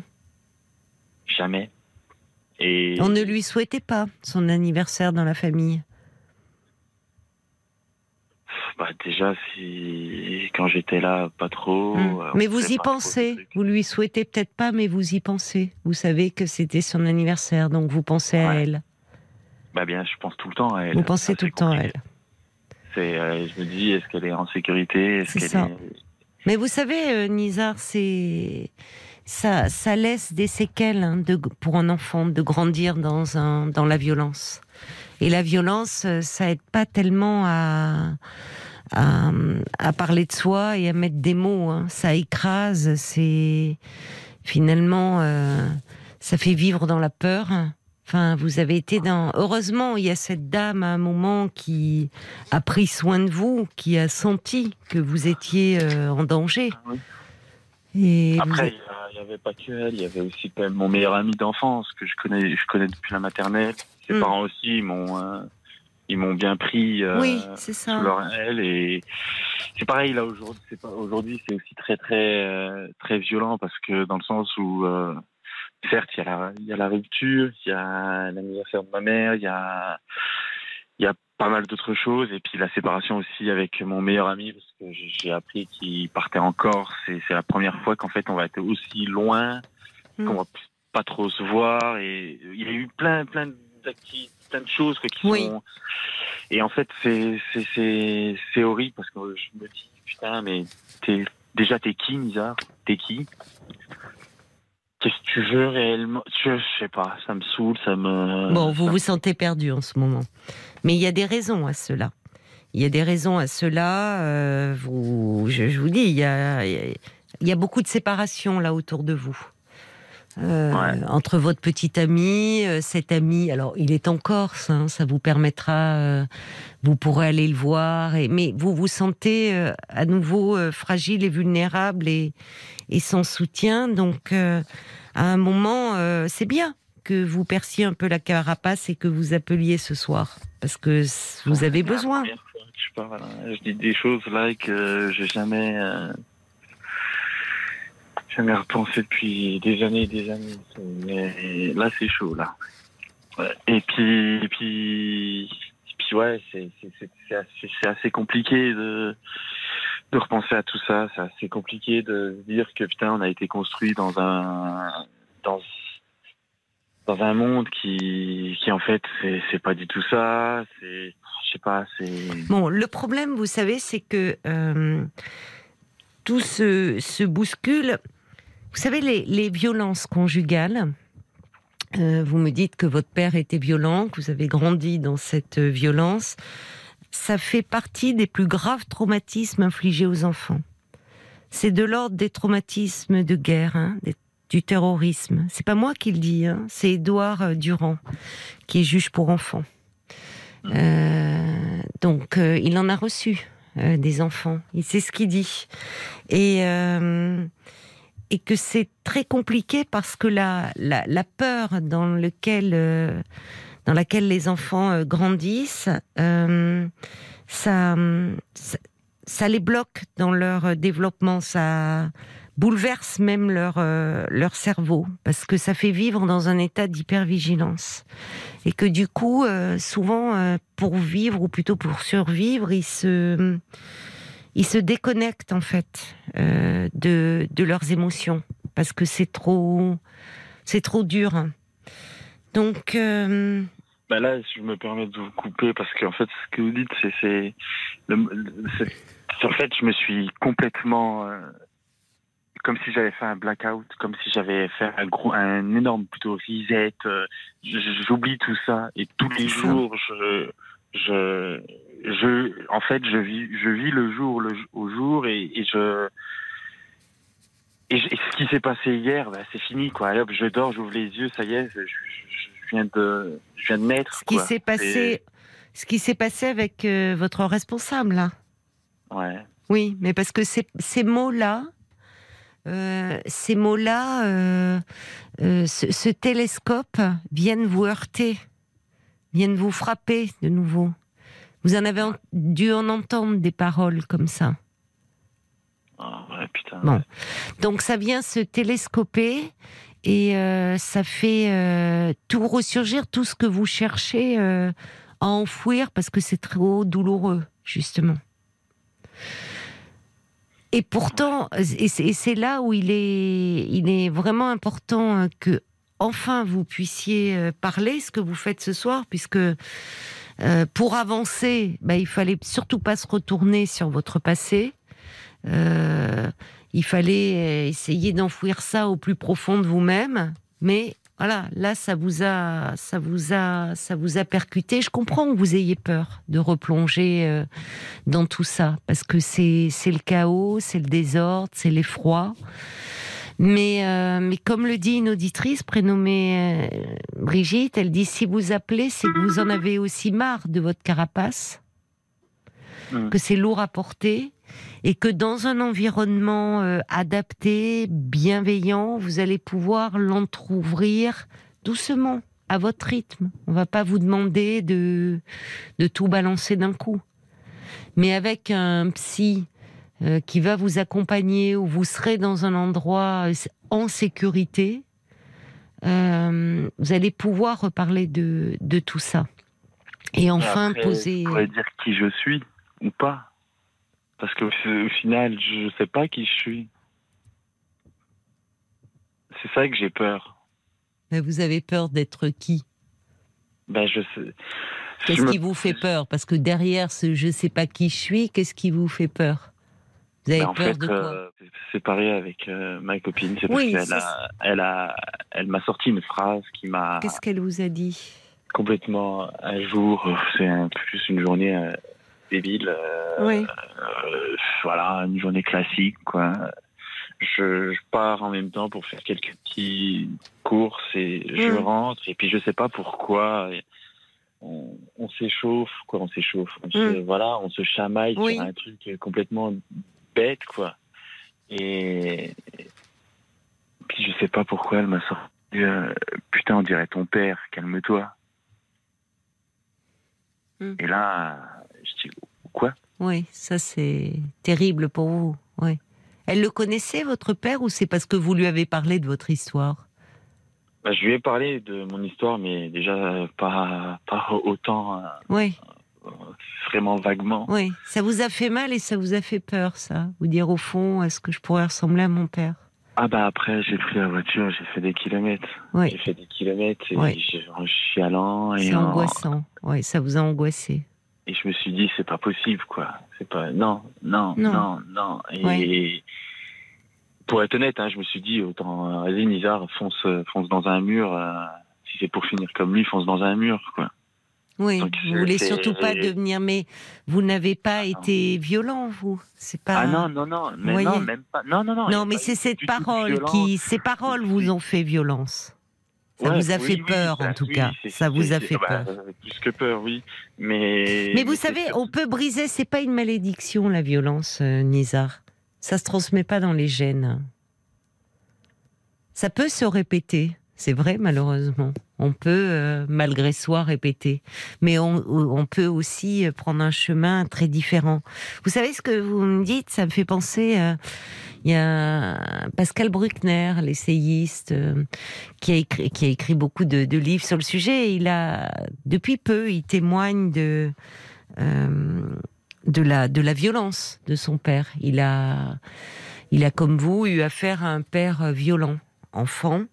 Et il, il, il évoquait justement dans un entretien où une fois le, sa, sa femme lui avait dit arrête de faire ton père. Et ça l'avait arrêté net, cette phrase. Parce que c'était euh, surtout ce à quoi il ne voulait euh, pas ressembler. Et justement, pour ne pas se laisser déborder, parce qu'on peut tous avoir euh, en nous de l'agressivité, voire euh, et quand c'est mal canalisé, on peut se laisser déborder par ses émotions. Et une façon de ne pas se laisser déborder, c'est justement de mettre des mots, ce que votre père euh, n'a pas été capable de faire. Non. Il en imposait peut-être par euh, sa stature ou par sa position sociale. Vous avez dit il y avait une force de caractère. La violence est, est- est toujours un aveu d'impuissance. hein. On est Mm. violent quand on quand on n'a pas les mots, quand on ne sait pas poser des mots. C'est peut-être ça qui vous fait peur. Vous avez commencé en me disant qu'on vous reprochait de ne pas avoir les mots. Les mots, vous les avez. Vous êtes intelligent. On l'entend là ce soir. Mais c'est plutôt de les, de, c'est les émotions qu'il y a derrière. Et je comprends que vous ayez peur de soulever le couvercle. Parce que vous avez peur de tout ce qui va jaillir. Peur de vous-même, peur. Mais je vous le dis, la violence, c'est pas, euh, on, on, on la répète pas, c'est pas, elle n'est pas inscrite en vous comme ça. Vous l'avez subie. Ça veut pas dire que vous allez la reproduire. Et cette phrase, bon, euh, de votre de votre copine, elle n'a pas mesuré certainement l'impact que ça allait avoir euh, sur vous. Mais c'est douloureux parce que c'est lié à des confidences que vous lui avez faites, où là vous vous étiez ouvert à elle en lui confiant enfin un peu de, de votre histoire et de ce passé qui vous fait si mal, et elle s'en est servie contre vous. Ouais. Mais ce ne sont que des mots, Nizar. Ça fait pas de vous, euh, voyez, c'est pas parce qu'elle a dit ça euh, que vous êtes euh, violent et que vous ressemblez à votre père. Ce ne sont que des mots. Et il est important que vous puissiez mettre les vôtres et que finalement, bon, à travers ce que vous vivez là, et, et évidemment, c'est toujours douloureux une séparation. Ça renvoie, euh, ça renvoie euh, euh, certainement aussi à beaucoup de bah, l'échec et puis et puis finalement euh, ce- cet enfant qui dix- à 10 ans part de la maison parce que c'est insupportable et qui et qui a peur et qui se sent abandonné. Ouais, par contre, ouais, l'abandon, je peux pas, moi.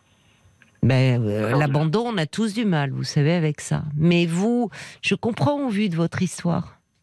Et ça vous a pas empêché? Vous auriez pu être en révolte, si vous aviez dû être violent d'ailleurs.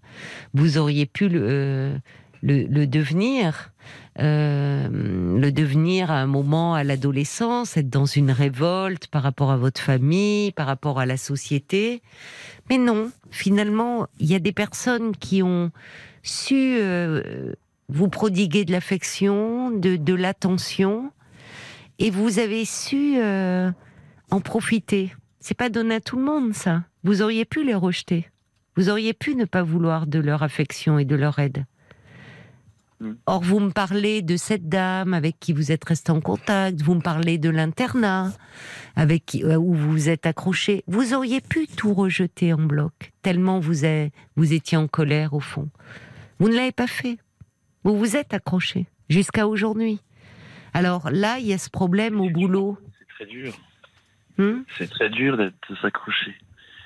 Hmm. Et là, je me dis que, si je me permets de vous couper, je me dis que j'arrive à un âge, et puis même avec ma copine, on avait beaucoup de projets, Oui. et, et des vrais, vrais projets. Hmm Euh, Aujourd'hui, mon seul souhait, c'est de créer ma propre famille, de Oui. faire des, des- des choses que j'ai jamais pu faire avec Oui. mes parents, euh, surtout avec, euh, oui, avec euh, mon père. Là, je fais du tennis, beaucoup de tennis, et pour vous dire, ils, ils m'ont jamais vu avec une raquette, même limite, ils m'ont jamais acheté une raquette, quoi. Donc, euh, c'est c'est- dur, c'est très très très très dur. Et Oui, mais mal. ce qui est dur, c'est que vous, vous, vous êtes, euh, vous avez mis jusqu'à présent toute votre énergie et ça a plutôt bien marché jusqu'à présent à vous Mm. construire, à vous extirper, à surtout pas Mm. vous retourner sur votre histoire. Et puis là, c'est comme si euh, euh, tout d'un coup on vous, on vous tirait en arrière. Euh, Ah oui, parce ah que oui, tout vous ça. saute à la Ah oui. figure, mais parce que parce que c'est un enchaînement, c'est la séparation avec votre copine, c'est ces paroles euh, euh, agressives de votre supérieur, c'est ce meilleur ami qui est en soutien qui s'éloigne. Donc tout ça, voilà, c'est c'est il y a, il y a des c'est- plutôt rassurant. Vous n'êtes pas en train de dire je m'écroule euh, sans comprendre pourquoi. Il y a des éléments qui font que euh, vous vous sentez euh, perdu et que c'est au fond ça va vous permettre aussi euh, de, de travailler un peu votre histoire d'enfant. Pour en fait vous consolider et pour pouvoir vraiment inventer votre vie quoi. Parce que vous avez à cœur de créer votre famille, eh ben justement, euh, pour créer votre famille sur de bonnes bases, euh, c'est, il va falloir un peu revisiter, revoir votre famille à vous, en parole, en sais. parole. Je Ça, dis je sais revoir, qu'il n'y ait pas de confusion. Euh, Non, mais j'aimerais, en plus, ce que vous dites, c'est- un de mes plus beaux souhaits. J'aimerais revoir ma mère, j'aimerais Oui, revoir mais- mes sœurs. Mais il me l'interdit, mon père. Il me l'interdit. Bon. Il m'interdit tout ça. Et vos sœurs, elles sont mineures ou majeures? Majeur, majeur, non, bien, bien majeur. Et elles respectent euh, l'interdit de votre père? Bah, c'est que, limite, ils n'ont pas le choix. Mais elles, vivent euh, avec vos parents ou elles ont construit Non, non, non, non, ils vivent. euh, ils ont, voilà, ma grande sœur, je sais que voilà, elle vit avec son mari et ses enfants, elle Bon, a deux enfants. Donc elle pourrait vous Euh, voir. Ouais, elle pourrait, mais. Il fait toujours régner sa loi, quoi, même si Ouais, elle est mariée. Ouais. D'accord. C'est pour ah ça oui. que Nizar, il est important par rapport à euh, ce, ce- ce père qui, euh, qui règne euh, encore sur euh, la vie de la famille comme un tyran, euh, qui vous empêche, euh, alors que vous, vous pensez à, à votre mère, et on voit aussi le poids de votre culpabilité. Comment va-t-elle? Est-ce qu'elle est en sécurité? C'est ça aussi qui est difficile à vivre quand on a été un enfant qui a grandi dans de la violence. Euh, seul, c'est trop lourd à porter. Et, et justement, vous avez 32 ans, vous êtes encore très jeune, vous avez plein de choses à construire, euh, que ce soit pour construire un couple, construire une vie de famille, mais pour ça, il faut que vous puissiez euh, euh, vous extirper de ce passé traumatique. Parce qu'un jour, vous serez peut-être vous-même un père de famille, et pour ça, il faut que ce père-là, il ne vous fasse plus aussi peur. Et on voit à quel point il continue à régner comme ça.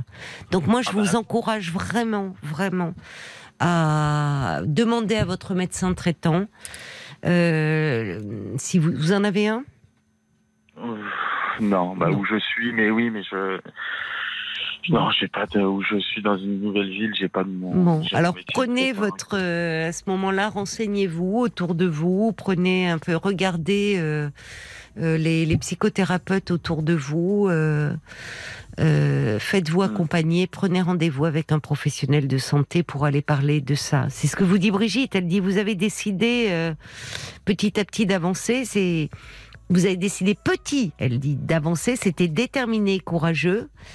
Euh, c'est un moment de crise très douloureux que vous traversez, mais vous allez continuer à avancer.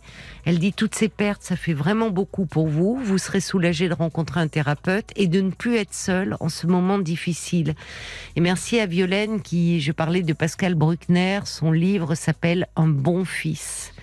Justement, il fait référence à ce père euh, violent euh, dans, dans ce livre. Paul, il y a des réactions qui sont arrivées aussi pour Nizar, euh, je crois, sur Facebook. Exactement. Tu parlais de la peur, du mot peur. Le valet de cœur Oui. l'avait noté aussi. Il y a beaucoup de j'ai peur dans votre expression orale. Il est grand temps que vous n'ayez plus peur de prendre soin de vous et de soigner les cicatrices de votre parcours. Vous portez des charges qui ne vous appartiennent pas et vous vous devez de vous en débarrasser comme vous commencez à le faire ce soir d'ailleurs. C'est ce que dit aussi Adrien. Vous êtes encore jeune, vous avez largement le temps de travailler sur ces souffrances pour pouvoir construire votre vie future sur des bases plus stables. En avoir conscience est déjà un bon début. Il faut vous faire aider pour vous adoucir la vie. Et il y a Bob White, pour terminer, qui dit Vous êtes vraiment quelqu'un de très attachant. Reprenez confiance en vous. Oh, c'est gentil. C'est gentil. Il y a aussi Isabelle qui dit il y a toujours une goutte d'eau qui fait déborder le vase. Voyez ces événements comme une nouvelle aventure, un nouveau départ. Rien n'est jamais acquis dans la vie. Faites la part des choses, fixez vos priorités, mais surtout vivez votre propre vie. Vous allez y arriver. Donc, euh, pour ne pas voilà craquer, prenez prenez rendez-vous, hein, euh, Nizar. Euh, Peut-être vous pourriez voir, euh, d'ailleurs, voir un, un médecin. Ça serait pas mal au départ. Voyez, N'ay- n'ayez pas peur de consulter un médecin psychiatre pour voir de- si euh, qui peut soit qui fait des psychothérapies ou qui pourra vous orienter et éventuellement par rapport à ce que vous traversez, si vous en avez besoin, vous donner peut-être un petit quelque chose de léger euh, pour supporter notamment par rapport au travail, voyez, pour ne pas vous mettre en faute avec ce responsable ou en tout cas savoir comment vous pouvez réagir s'il vous pousse à bout. Vous voyez, pour ne pas craquer, pour ne pas vous saboter là. Il faut que vous puissiez vous appuyer sur quelqu'un là, vraiment euh, de professionnels qui va vous accompagner et et finalement vous aider euh, au fond à, à, à guérir ces souffrances que vous avez longtemps enfouies pour vous construire et pour avancer. Euh, là, acceptez l'aide de quelqu'un pour continuer à avancer et vous allez voir, ça va aller mieux. Je vous embrasse, Nizar. Merci beaucoup. Bon courage Merci à vous. Au Merci revoir. à vous. Au revoir. Au revoir. Faux. Jusqu'à minuit 30, Parlons-nous. Caroline Dublanche sur RTL.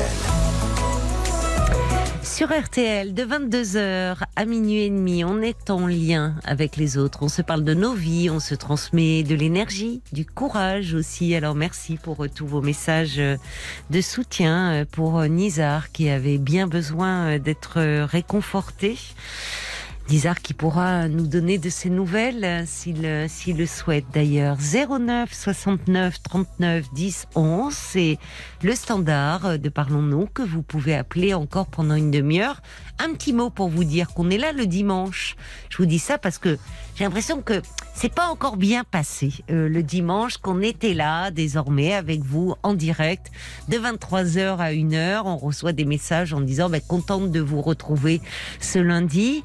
On est là du dimanche au jeudi. Alors le dimanche c'est 23h 1h et le lundi, du lundi au jeudi c'est 22h minuit et demi. Je compte sur vous. Jusqu'à minuit 30, Parlons-nous. Caroline Dublanche sur RTL. Bonsoir Patrick. Merci.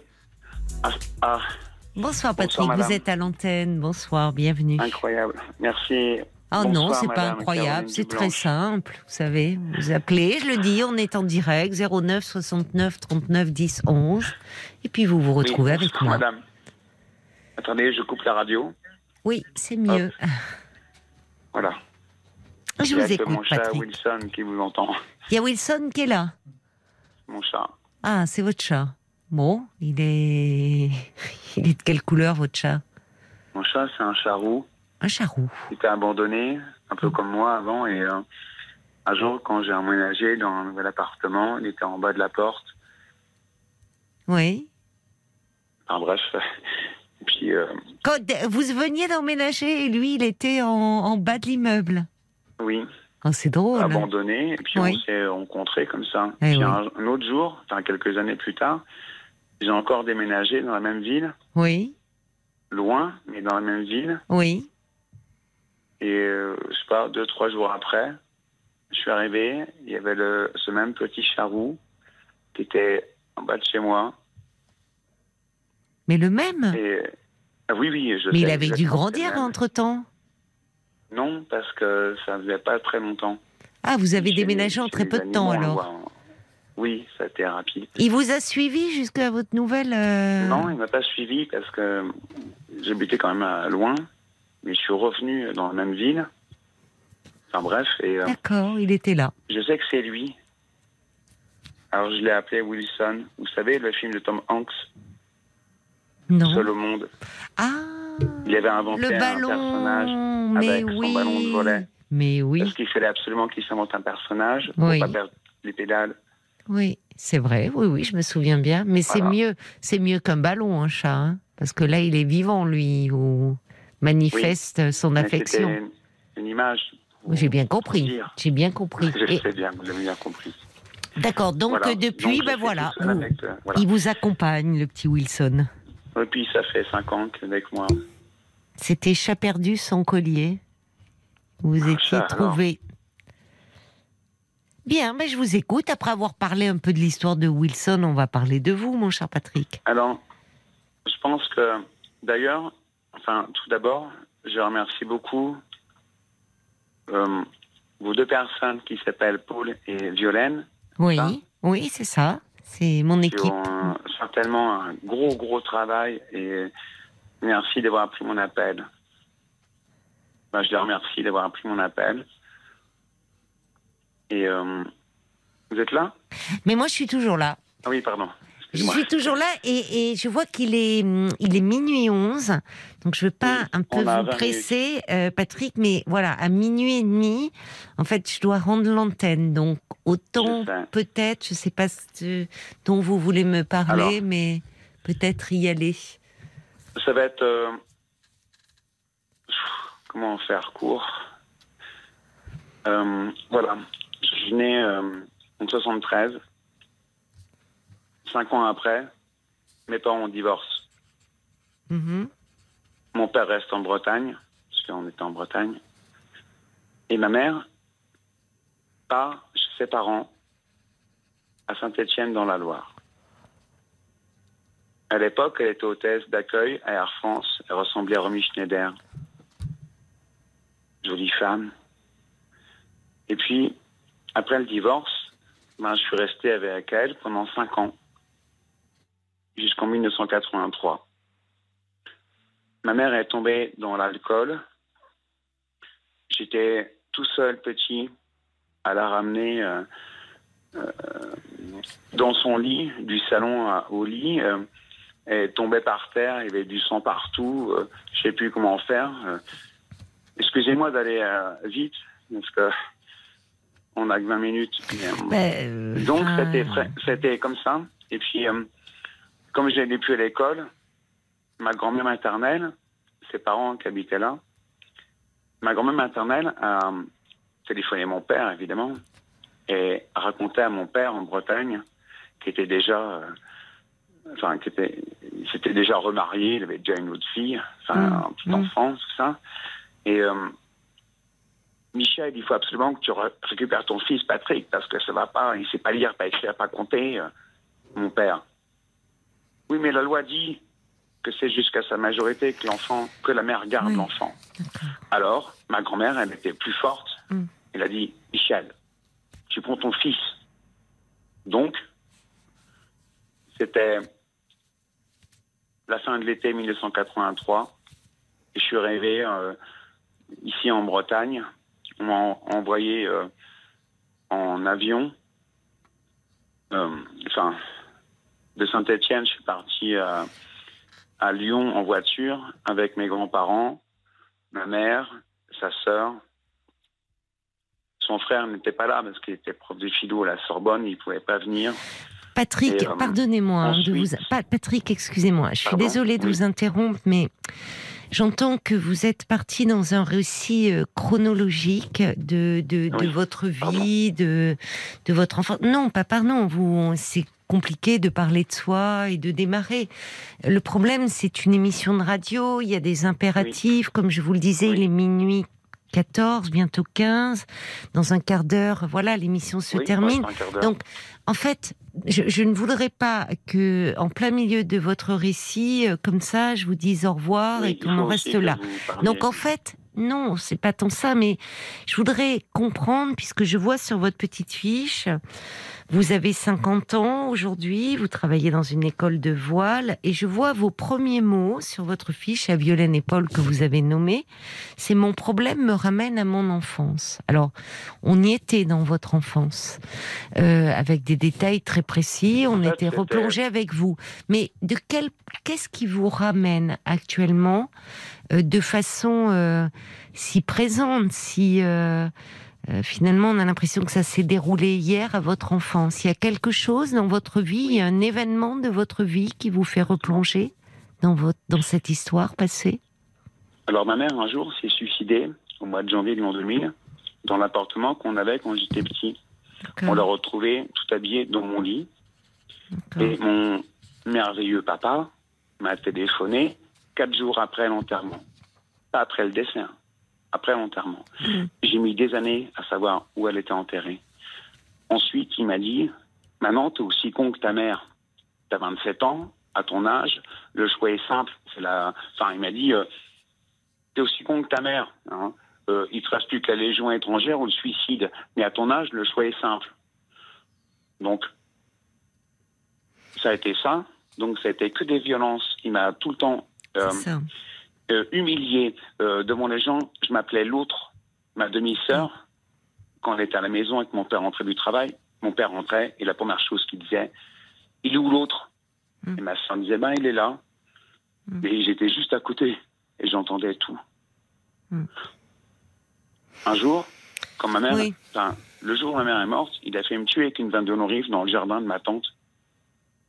Mais vous avez il a porté plainte contre ce père, mais vous avez porté plainte contre Pardon. ce père à un moment donné parce que pas. Enfant, vous ne pouviez pas. Enfin, on voit malheureusement la longue descente aux enfers de votre mère, euh, problème d'alcool et malheureusement le donc- suicide. Mais quand vous dites là, par exemple, votre père qui vous poursuit avec une carabine, euh, à un moment là, vous êtes, enfin, il est malade. euh, Il a, enfin, vous voyez, il est. Bon. Il devait Qu'est-ce qu'il fait aujourd'hui, Patrick, vous aujourd'hui Je ne sais pas quelle est votre vie. si euh, vous, vous avez Je suis 50 soudeur. ans aujourd'hui. Vous êtes? Soudeur. Soudeur, d'accord, d'accord. Est-ce que vous, vous êtes en couple aujourd'hui euh? Non, ça Non. fait euh, plus de 10 ans que je suis, enfin, ouais, environ 10, ouais, 10 ans que je suis tout seul. D'accord. euh, C'est une date anniversaire? Vous me parlez du suicide de votre mère Est-ce que c'était à cette époque de l'année? J'essaye de pas y penser. Mais oui, mais enfin non, on voit que ça marche pas et c'est normal parce que mais vous m'en parlez madame. ce soir. Il y a rien qui marche. J'en ai parlé aujourd'hui à mon travail. Je leur ai dit que j'allais vous appeler. Je suis très content de, Vous de avez vous dit à votre travail. Parce que euh, je pleure tout le temps. Ça fait 40 ans que je pleure. Oui, Mais vous plus, avez- J'arrive plus à me lever le matin. Je, oui. Vous êtes très j'ai plus déprimé. rien qui fonctionne. Je. Il n'y a que mon travail qui me sauve. Et surtout les gens qui me Mm. disent Patrick, tu as de l'or dans les mains. Oui, Nous sommes là. Mais pff, oui, il n'y a que Vous trois allez mal. personnes qui me disent ça. Et je ne sais plus comment faire. d'accord. Depuis combien Tous de les temps jours, comme je me pense à me balancer du pont du Moros ou je sais pas. Enfin, je veux dire, euh, pardon. Je- euh, Oui, vous avez des envies. pour moi. Pas Patrick, Patrick, faire. Patrick, vous avez, vous avez, en fait, vous avez besoin d'aide. Vous avez bien fait d'appeler, mais vous avez besoin. Besoin d'aide. Oui, Sinon, mais vous, avez lui. besoin, Patrick, vous avez besoin de consulter un médecin là. C'est un médecin qu'il faut que consulter. oui, ça fait ça Déjà, quand j'étais petit, quand je suis arrivé en 83 en Bretagne, mon père, il m'a placé tout de suite. euh, tous les mercredis après-midi, j'allais au euh, CMPT, centre médico, psychologique, de je sais quoi, pour voir des psychologues avec Madame Baudiou et Ne Monsieur. donnez Christian pas de nom, ne donnez pas de nom, c'est préférable, Ne même si aujourd'hui ils n'exercent sont plus, mais bon. Vous les avez, vous les avez mémorisés. J'avais euh, pas- J'avais 10 ans, je ne savais pas quoi dire. Deux ans après, il m'a placé 8 ans à la DAS. Ensuite, il m'a repris. Un an après, comme j'avais 21 ans, ben, je ne pouvais plus aller à la DAS. Et- et quand il m'a repris, un an après, il m'a refoutu à la rue. J'ai rappelé la famille d'accueil, monsieur et madame, quelque chose. Patrick, Patrick, vous- Patrick, écoutez-moi, Patrick, écoutez-moi. Parce que là, vous êtes. euh, en fait, on n'est pas dans un échange, là. Donc ça ne va Oui, pas, pardon, en fait. Il faut qu'on soit. Non, non, mais je, je vous explique un peu. Euh, j'entends, j'entends. euh, votre besoin impérieux de parler de vous, de parler de votre histoire, de parler de moi. tout ce qui vous fait mal. Euh, ce que je veux vous dire, c'est que ce n'est pas le fait d'en parler, comme en fait de, c'est comme vous le faites là ce soir, qui euh, bon, c'est un premier pas, mais il va en falloir d'autres derrière. Et quand je vous dis qu'il faut que vous voyez un médecin, euh, Patrick, c'est-à-dire que quand on en arrive à effectivement à avoir des crises de larmes, à ne plus euh, à penser quand on à se jeter d'un pont, c'est que vous avez besoin de soins. C'est que là actuellement, visiblement, je ne peut-être avez déjà vous traversé des épisodes dépressifs, mais là, ce que vous décrivez, ça évoque quelque chose d'un épisode dépressif assez sévère. Donc c'est une maladie, c'est une souffrance énorme qui est en train de ressurgir, et il faut que vous soyez accompagné. D'accord? Comme si, si vous aviez un accident de voiture, on s'occuperait de votre corps. Euh, on ferait Oui, des soins. Ben là, c'est votre tête euh, qui va mal. Oui, oui. C'est bien tout ça. Ben oui, mais vous le savez, mais si vous, est-ce que vous avez fait une démarche déjà? Est-ce que vous avez déjà traversé des épisodes dépressifs? La dernière fois que j'étais voir un psychologue, c'est quand j'avais 10 ans. Oui, ça j'ai compris, j'ai compris. Mais euh, euh, je, là, je, je pense d'abord qu'il faudrait voir. Est-ce que vous avez un médecin traitant? Ben, elle est partie en retraite il y a moins d'un mois. Je ne D'accord. l'ai plus. Mais ce que je voulais vous dire surtout, c'est que quand mon père m'a annoncé le suicide de ma mère à Saint-Étienne dans mon lit, parce qu'elle a toujours gardé le même, appartement, et on l'a retrouvée dans mon lit habillée, morte et suicidée. Ça, ça a été quelque chose. Patrick, euh, Patrick, pardon, en fait, si vous voulez, non, mais je suis désolée parce que euh, j'entends que, en fait, moi, je j'entends vous voulez, vous êtes reparti dans votre histoire. Moi, ce que je vois, c'est que c'est pas comme si on était dans le cadre d'un cabinet. Euh, où euh, Oui, je peux vous voir, où finalement, euh, à la fin, je vous dirai, on se revoit la semaine prochaine. Là, euh, à la fin de l'émission, je vais raccrocher. Vous allez vous retrouver seul chez vous, à Oui. remuer tous ces souvenirs extrêmement 40 traumatiques. Donc j'essaye, Patrick, même si euh, ça vous paraît un peu euh, euh, que ça vous, je vous coupe la parole, j'essaye d'être euh, pragmatique. Or là, euh, en fait, euh, vous vous avez besoin. Bien sûr, de revenir sur cette histoire qui est terrible, sur la violence de votre père qui est insoutenable. Vous avez vécu des, des choses très graves. avec une vanne de. Bon, on. Patrick, j'entends ça. Maintenant, euh, en fait, là, il va falloir en faire quelque chose. Et dès demain, et si vous ne vous sentez pas bien d'ailleurs ce soir, peut-être vous pouvez vous rendre aux urgences de l'hôpital pour être prise en charge et pour que l'on s'occupe de vous, Patrick. Parce que là, il y a un médecin qui pourra vous prescrire quelque chose, un peu, pour ne pas euh, être seul et, et submergé comme vous l'êtes en ce moment. Donc vous avez un hôpital à côté de chez vous, j'imagine. Oui, je sais bien, mais Bon. ce que vous me dites, on me l'a déjà dit depuis des années. Oui, alors pourquoi vous ne le faites pas? Parce que je pensais tout le temps être plus fort et que ça irait Bon, avec le bah, temps. Il faut arrêter avec ça et voilà, autorisez-vous. euh, c'est pas une question de force ou de faiblesse. C'est euh, vous n'allez pas bien, vous avez des raisons à cela. Et quand on se casse une jambe, on met un plâtre avant de, de, de Ouais, je remarcher de connais. nouveau. Ne vous inquiétez pas là-dessus, je connais. Donc, euh, soit Oui, si je cette comprends ce que vous si voulez cette dire. nuit, c'est la nuit vous paraît difficile à passer, vous pouvez vous rendre aux urgences. Et là, vous verrez un Je médecin. sais bien. Je sais bien, madame. Mais moi, je vous le dis. Et si vous pouvez attendre demain, euh, vous voyez un, un médecin, votre médecin, il y a peut-être un remplaçant, celle qui est partie à la retraite. Oui, il y en a, mais c'est très compliqué, vous le savez autant que moi, Je de sais. retrouver un, un médecin. Il y a des listes d'attente. euh, Hmm. Les personnes âgées, elles ont le temps de mourir avant que. Alors, rappelez peut-être, euh, essayez de voir euh, si euh, vous pouvez voir un médecin psychiatre qui pourra un peu évaluer euh, euh, comment vous vous sentez, Oui. prendre en compte votre souffrance, vous prescrire déjà euh, dans un premier temps un traitement pour ne pas Ah, que vous vous enfonciez. J'ai déjà eu des médicaments. Je sais dans quel état je me retrouve. Je pourrais plus travailler, je sais. Non, pas du tout, au Je contraire. suis là, mais je suis à côté. Non, là. non, pas du tout. Parce que il y a, je ne sais pas ce qu'on vous a prescrit, mais quand on prescrit des antidépresseurs, c'est pas pour, euh, euh, c'est pas pour être à côté de ses pompes. Au contraire, euh, c'est pour retrouver, ne plus être assailli par des crises de larmes, des idées suicidaires, et c'est justement pour pouvoir continuer à travailler. ou en 24 heures. Non, justement, il faut au moins 10 jours pour que ça agisse. 10. Donc autant comment. Patrick, vous dites non à tout là. Non, Donc ça va pas. C'est pas le fait. Vous savez, c'est pas le fait de raconter votre histoire euh, comme vous le faites qui va vous soulager euh, et qui va faire. On peut pas refaire Je ce suis passé. complètement paumé, je suis perdu complètement. Mais j'entends que vous êtes paumé et en fait vous avez besoin de soins parce que là vous êtes en train de vous enfoncer. Donc euh, en fait ce qu'il faut que vous voyez c'est un médecin.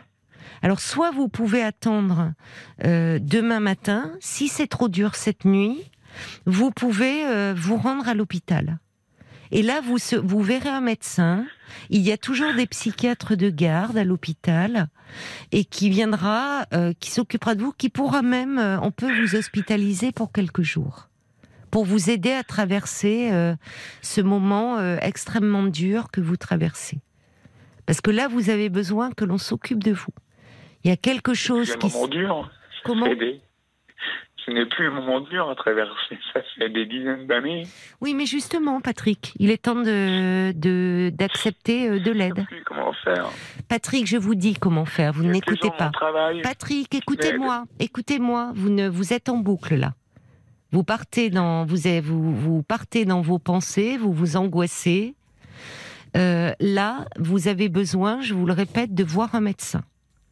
Alors, il est possible peut-être aussi pour la nuit, si ça vous angoisse d'aller à l'hôpital, de faire venir SOS médecin peut-être. Est-ce que c'est possible là où vous êtes?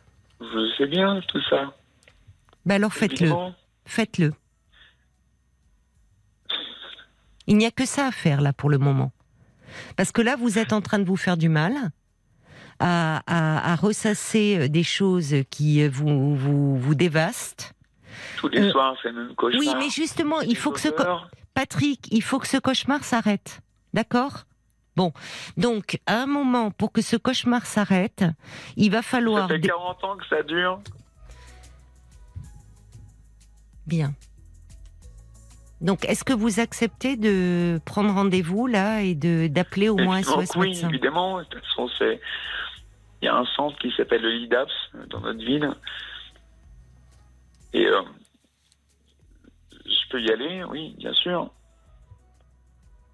Eh ben alors, il faut on le va faire. aller on va aller m'enfermer. Je Non, pas du tout. aller- Non, non, non, non. C'est pas parce que euh, souffrir, ça ne veut pas dire être Vous fou. saviez, vous avez le temps de parler. Je vous raconterai des détails incroyables. Je sais pas si Non, mais Patrick, je bien n'ai. Non, non. C'est pas la pas peine. non, non, mais attendez, j'entends. Patrick. C'est un. Voyez, vous ne voulez plus rien entendre. Euh, J'ai pas besoin de détails. Et justement, on n'est pas là pour ça. On n'est pas là pour écouter des choses horribles. Je sais que vous avez vécu euh, des choses horribles, et on n'est pas là pour être voyeur. Et de votre souffrance, on n'est pas là pour en faire un spectacle. Je veux pas. Donc c'est pas voilà, la radio ne pourra jamais remplacer un médecin et des soins. Donc justement votre souffrance et parce que j'entends que vous souffrez atrocement, je ne suis pas là pour recueillir des détails et après aller me coucher tranquillement. Je suis là parce que j'entends que vous êtes dans une souffrance aiguë, dans quelque chose de très profond. euh, et que là, ce dont vous avez besoin, c'est pas de parler à une radio, c'est de soins. Voilà pourquoi j'utilise ce ton ferme avec vous. Pour vous encourager à Je faire cette démarche. Vous n'avez pas un ton ferme. hein. Voilà, vous avez besoin de soins et de vraiment euh, que l'on s'occupe de vous et que l'on prenne soin de vous. Et encore une fois, on ne va pas vous enfermer parce que c'est pas parce qu'on souffre qu'on est fou. Vous êtes simplement fou de douleur et au vu de votre histoire, ça se comprend. Donc, soignez-vous, prenez soin de vous et il y aura quelque chose euh, qui va qui va bouger si vous acceptez. Prenez soin de vous et appelez un médecin ce soir ou demain matin, au plus tard. Bon courage, Patrick.